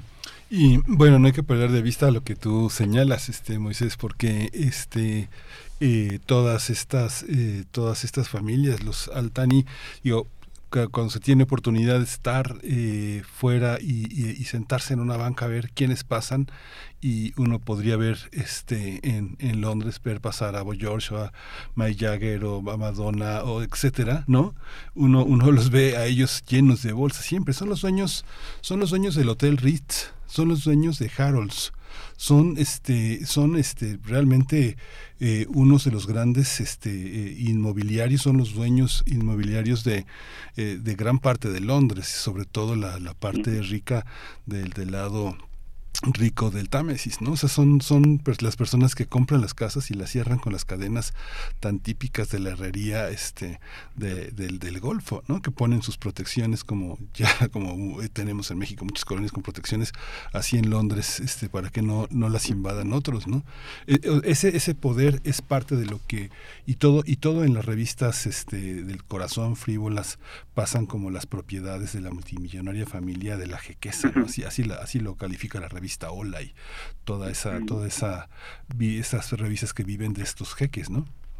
Es correcto, y por ejemplo hay personajes como, ahora recuerdo, uno quiere buscar personajes de este tipo, se va a Force. Lo primero que hay que hacer es ir a Force, y ahí los ah, clasifican, y además es como una especie de, bueno, no solamente de estatus, sino también de capital cultural, ¿no? Verse en las revistas y competir para ver si subes o no en uno de sus lugares, ¿no? Faisal Bin Qasim Alzani, por ejemplo, es uno de los grandes digamos, jeques de la familia que se ha caracterizado por tener negocios, por ejemplo, en un grupo que se llama el Faisal Holding, que es uno de los mayores conglomerados de Qatar, que tiene servicios de telecomunicaciones, complejos deportivos, posee, por ejemplo, me parece 20 hoteles en todo el mundo, incluido el San de Washington, el que comentaba este Miguel Ángel en Londres, es decir, hay gente de la familia que comparte, por ejemplo, acciones en, empresas transnacionales de construcción y que, hay que decirlo, pertenecen a una élite global. Por ahí algún, algún autor este, hizo un libro que se llamó eh, Richistan, este, me parece Robert Frank, es un, autor que escribió este libro, el famoso Richistan, que se encargó de ir ubicando a cada una de estas personas, digamos, que destacaban en cada una de estas élites, de estas familias, y las fue conectando con una teoría de redes para darnos eh, un resultado muy interesante de cómo estas redes pues hacen su dinero a partir de otras redes que pertenecen a países que ahorita de manera de doble rasero están criticando lo que pasa en Qatar, cuando en el cuarto oscuro, en la parte privada, cooperan con ellos para aumentar su riqueza.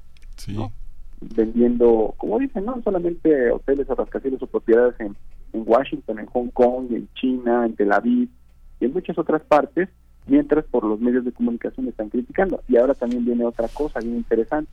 Hay ricos también criticando a otros ricos.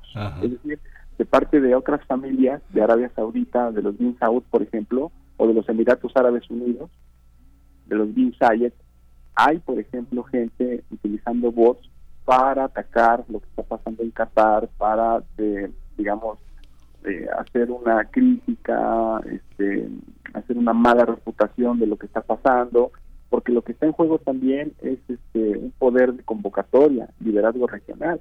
Pues no nada más es de Occidente, este, esta crítica, digamos, un poco mal fundada, porque pues también hay muchas manos manchadas en esa parte del mundo, sino también de la propia región que están un poco este, pues compitiendo por este liderazgo regional, lo que decía Miguel Ángel cuando Estados Unidos quedó muy afectado porque no le dieron la sede de este mundial, los que también estaban compitiendo para esa sede pues eran los Emiratos Árabes Unidos y Arabia Saudita, incluso llegaron a pedirle a la familia Al-Thani de hacer un mundial compartido, ¿no? Dubai, Doha, Riyadh, por ejemplo, como ahora se va a hacer México, Estados Unidos, Canadá, ¿no? Y Qatar este, en realidad se se negó. Y a partir del año 2014 hubo una primera fricción, que fue el embargo económico, que se repitió en 2017, y ahí se trazó la primera enemistad entre la familia gobernante saudí y la familia gobernante catarí. Entonces también es un pleito de ricos, por poner de alguna forma. Si el gobierno de Qatar compra dos equipos en Francia, pues este, otro Arabia Saudita compra otro en Inglaterra, y compiten para ver quién gasta más en el mejor jugador. Es una cuestión sumamente este, alucinante, pero también eh, cruel, monstruosa, en el sentido de que hay gente que cree que con el dinero se puede comprar la pasión que implica jugar fútbol o el respeto de los demás. ¿no? ayer salió algo muy sintomático y, y, ahorita ya termino esta parte, perdón. Pero es que ayer salió algo muy sintomático un, un ciudadano ecuatoriano cuando le anula el primer gol a Ecuador hace el símbolo del dinero, eh, reclamando que el partido estaba comprando, eso es lo que quería decir el ciudadano, y atrás el catarí está súper molesto por esa situación, se sentía indignado, se sentía atacado por simplemente la, eh, digamos, este, la, ilusión de haberse sido este, culpado por, por una cuestión de soborno, ¿no? Entonces, eh, claro, hay cosas que no se pueden comprar.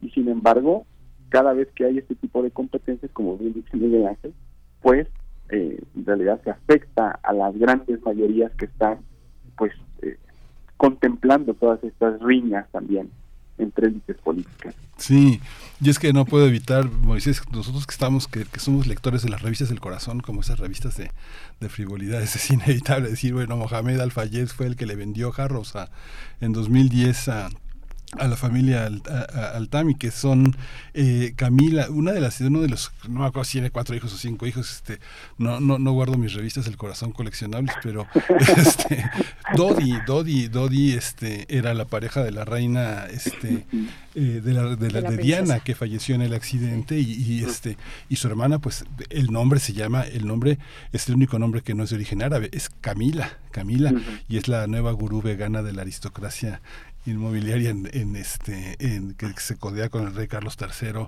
en ese, en ese poder inmobiliario no es es muy impresionante ahora, que dices esos ellos son los que vienen de Egipto y son pues los dueños de este también el también este Mohamed yo creo que ya como cuando empezó a sentirse cansado ellos también les vendieron el Hotel Ritz, que el Hotel Ritz de París, la cadena de hoteles Ritz que están en Madrid, que están en Alemania, que están en París, el este, el Plaza, por ejemplo. El Plaza. Son inmensamente ricos, ¿no? Dueños de todo. Así es. Y bueno, esto en un mundo de desigualdad social, en un mundo de inflación que mucha gente está realmente pues conteniendo, no estamos aguantando más los, los precios. Cuando estas personas invierten en militarización, en infraestructura de vigilancia, en drones, bueno, pues ahí es cuando entendemos lo que pasa en Irán, lo que pasa en eh, sociedades civiles como la Siria y lo que también está pasando en muchas partes del denominado sur global y también por eso también entendemos los avances de la derecha porque eso también implica que mientras haya también más pobreza más desigualdad la derecha también este canaliza todos esos esos este, enojos esos malestares sociales no Y sí, ahí tenemos eh, uno de los grandes símbolos de este capitalismo digital o de este capitalismo en su nueva modalidad, que realmente está siendo cada vez más, cada vez más eh, caníbal, cada vez más atroz y cada vez más, este, pues cínico en este sentido de que las riquezas son tan grandes que ya no saben en qué gastar y muchas veces esto eh, a costa de las vidas de los trabajadores y todo lo que hemos platicado al inicio de, la, de la entrevista. Pues Moisés Garduño, nos queda espacio para, para un comentario final. Eh, bueno, lo que vemos, yo creo, en mi consideración es que la sede de, que, la sede del mundial sea un país musulmán, pues es un, un, hito ya en la historia de la propia Copa del Mundo, de la Copa, la Copa de Fútbol, pero también en las relaciones eh, del, del, del, este y el oeste eh, en el mundo. ¿Qué, ¿Qué, oportunidades avisoras en este acercamiento que, que, tiene tensiones, pero también tiene, tiene eso, tiene oportunidades de, de de, colaboración. ¿Cómo lo ves? Bueno, lo, yo creo que una de las cosas rescatables de lo que está pasando eh, es también ver el, el potencial que han tenido los árabes en la historia, la posibilidad de contextualizar que los problemas no son exclusivamente los que nacen ahí en la región o que hay una excepcionalidad con respecto a otras partes del mundo. Hay muchos mitos que deconstruir, ¿no? Toda la gente que ahorita está en Doha, por ejemplo, pues puede ir construyendo cada uno de los mitos que también se construyen por esta narrativa pues, orientalista que trata de desprestigiar lo que está pasando. Pero eso no quiere decir que este, nosotros seamos, eh, digamos, omisos a todas las desigualdades, toda la explotación laboral y todo lo que se ha comentado que ha estado ocurriendo en los últimos años en Qatar. Entonces yo creo que, eh, claro, si toda la gente se va solo por lo negativo, se va a llevar una muy mala imagen de los árabes, no solamente de Qatar, de, del Islam, pero si uno pone en equilibrio todo lo que hay alrededor de la cancha y fuera de ella, pues vamos a ver que este mundo pues, realmente ha estado tan interconectado que las cosas que están pasando en Doha no son tan diferentes de lo que pasa en Europa y en otras partes. La oportunidad que nos da esta Copa del Mundo pues es ir profundizando nuestros reflejos en, en esa sociedad, ir, con, ir dándonos la oportunidad de ver cómo se hacen las cosas de otra manera en, en, Qatar y cómo también hay otros elementos de continuidad ¿no? que tienen que ver con problemas que también nosotros vivimos aquí en América Latina. Ahora, mucha gente, la verdad es lo que yo decía de que el capitalismo no puede con el fútbol cuando el espíritu de este deporte está prácticamente en toda la población. Mucha gente en el mundo árabe está muy contenta mucha gente que ha depositado en el deporte, en el fútbol, en los ídolos, como argentinos o brasileños, eh, una aspiración para dedicarse al fútbol, un poco esto. Es, muy importante ver cómo eh, se relaciona el deporte, el fútbol con la juventud árabe. En Gaza hubo una ceremonia muy importante para, para conmemorar cómo era la primera vez que el mundo árabe hacia un mundial de fútbol con todas las contradicciones, con todas las desigualdades que hemos hablado. Es decir, eh, como decía Villoro, el fútbol no se mancha, el fútbol puede servir para visibilizar las desigualdades, para visibilizar las arbitrariedades, para visibilizar las grandes, digamos, miserias que tienen estas élites gobernantes en términos de humanidad, en términos de, de derechos humanos, y el fútbol puede servir también para abrir ventanas de oportunidad y diálogo cuando nosotros podemos desmontar todo ese tipo de cosas, tanto en familias gobernantes en la zona como de élites coloniales que colaboraron con ellas y algunas de ellas siguen colaborando hasta el día de hoy. Creo que por ahí va más o menos la oportunidad, siempre y cuando veamos el fútbol de manera crítica sin sacrificar la pasión. Pues eh, te agradecemos, Moisés Garduño, por esta, por esta conversación. La Facultad de Ciencias Políticas y Sociales, nuestra facultad, Moisés, eh, ha organizado algunas charlas al respecto. Está por ahí este, eh, mm, Rafael, Rafael Robles Gil, que seguramente identificas, maestro en estudios islámicos. Bueno, fue mi alumno. Él, él está allá en desde hace años. Él es mi alumno y consentido y ahorita anda ahí este, organizando a toda la gente allá. Un saludo para Paulino Robles Gil si anda por ahí también. Se te van a el- poner celosas generaciones de alumnos consentidos. Pues, pues eh, ¿qué, qué te parece, Moisés? Si, si, si hacia el cierre de- del Mundial, pues hacemos aquí una conversación también con Rafa Robles Gil eh, y a ver qué, qué nos, qué nos comparte, qué nos comenta y cuáles son, cuál es el balance luego de que termine el Mundial. Te agradecemos por el momento y, y bueno, te deseamos lo mejor en esta semana. Claro que sí, con mucho gusto aceptamos. Ya de una vez les aviso que él es muy pro catarí, tiene sus Sí, razones, sí, sus argumentos. sé. Este, lo respeto mucho, lo quiero mucho y sería muy interesante hacer un análisis ya posterior al mundial para hacer este, pues esto, sacar un poco el eh, la, la síntesis de todo lo positivo y lo negativo que pudo haberse dado, porque apenas es muy temprano también en el ámbito deportivo, faltan muchas cosas que vamos a estar viendo y además él ahorita está muy ocupado porque hay muchos mexicanos ahorita ahí en la, en la sede de México Qatar con Alfonso Saigbe, que también le mandamos un abrazo, él es el responsable de diplomacia deportiva de, de México. Y bueno, vamos a esperar a que pase toda la justa mundialista y con gusto hacemos esa mesa porque sería más que necesaria, ¿no? Para, para aprender lecciones sobre esto que es histórico también. Gracias, Moisés Garduño. No le hemos avisado a, a Rafa Robles Gil, pero a ver si yo me pongo ahí en contacto rápidamente con él. Eh, pero, pero te agradecemos, te deseamos lo mejor. Gracias, hasta pronto, Moisés Garduño. Hasta pronto, Berenice y Miguel Ángel. Un abrazo a la audiencia también. Un abrazo, Miguel Ángel. Nos vamos a ir con música. Ya son las 9 con 58 minutos y toca de la curaduría de Dixit Lali Morales, dedicada en memoria a Pablo Milanés. Eh, yo no te pido, es lo que vamos a escuchar, Miguel Vamos a escuchar Yo no te pido, una gran canción de Pablo Milanés. Esto fue el primer movimiento. El mundo desde la universidad.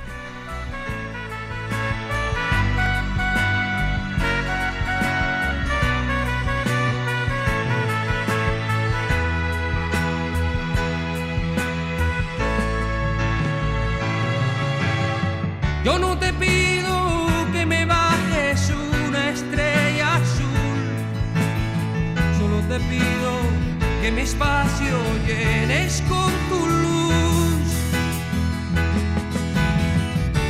Yo no te pido que me firmes diez papeles grises para amar, solo te pido que tú quieras las palomas que suelo mirar. De lo pasado no lo voy a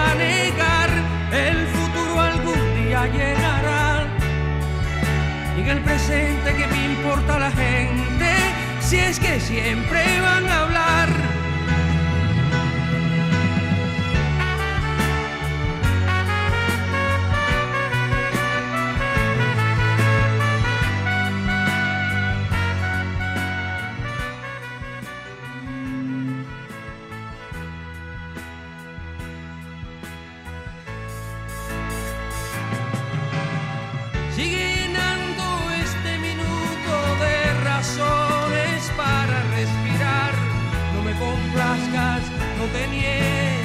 No hables por hablar. Radio UNAM presentó Primer Movimiento. El mundo desde la universidad. Con Berenice Camacho y Miguel Ángel Gemain en la conducción. Rodrigo Aguilar y Violeta Berber, producción. Antonio Quijano y Patricia Zavala, noticias. Miriam Trejo, coordinación de invitados. Tamara Quirós, redes sociales. Arturo González, operación técnica. Locución, Tessa Uribe y Juan Staca. Quédate en sintonía con Radio UNAM. Experiencia sonora.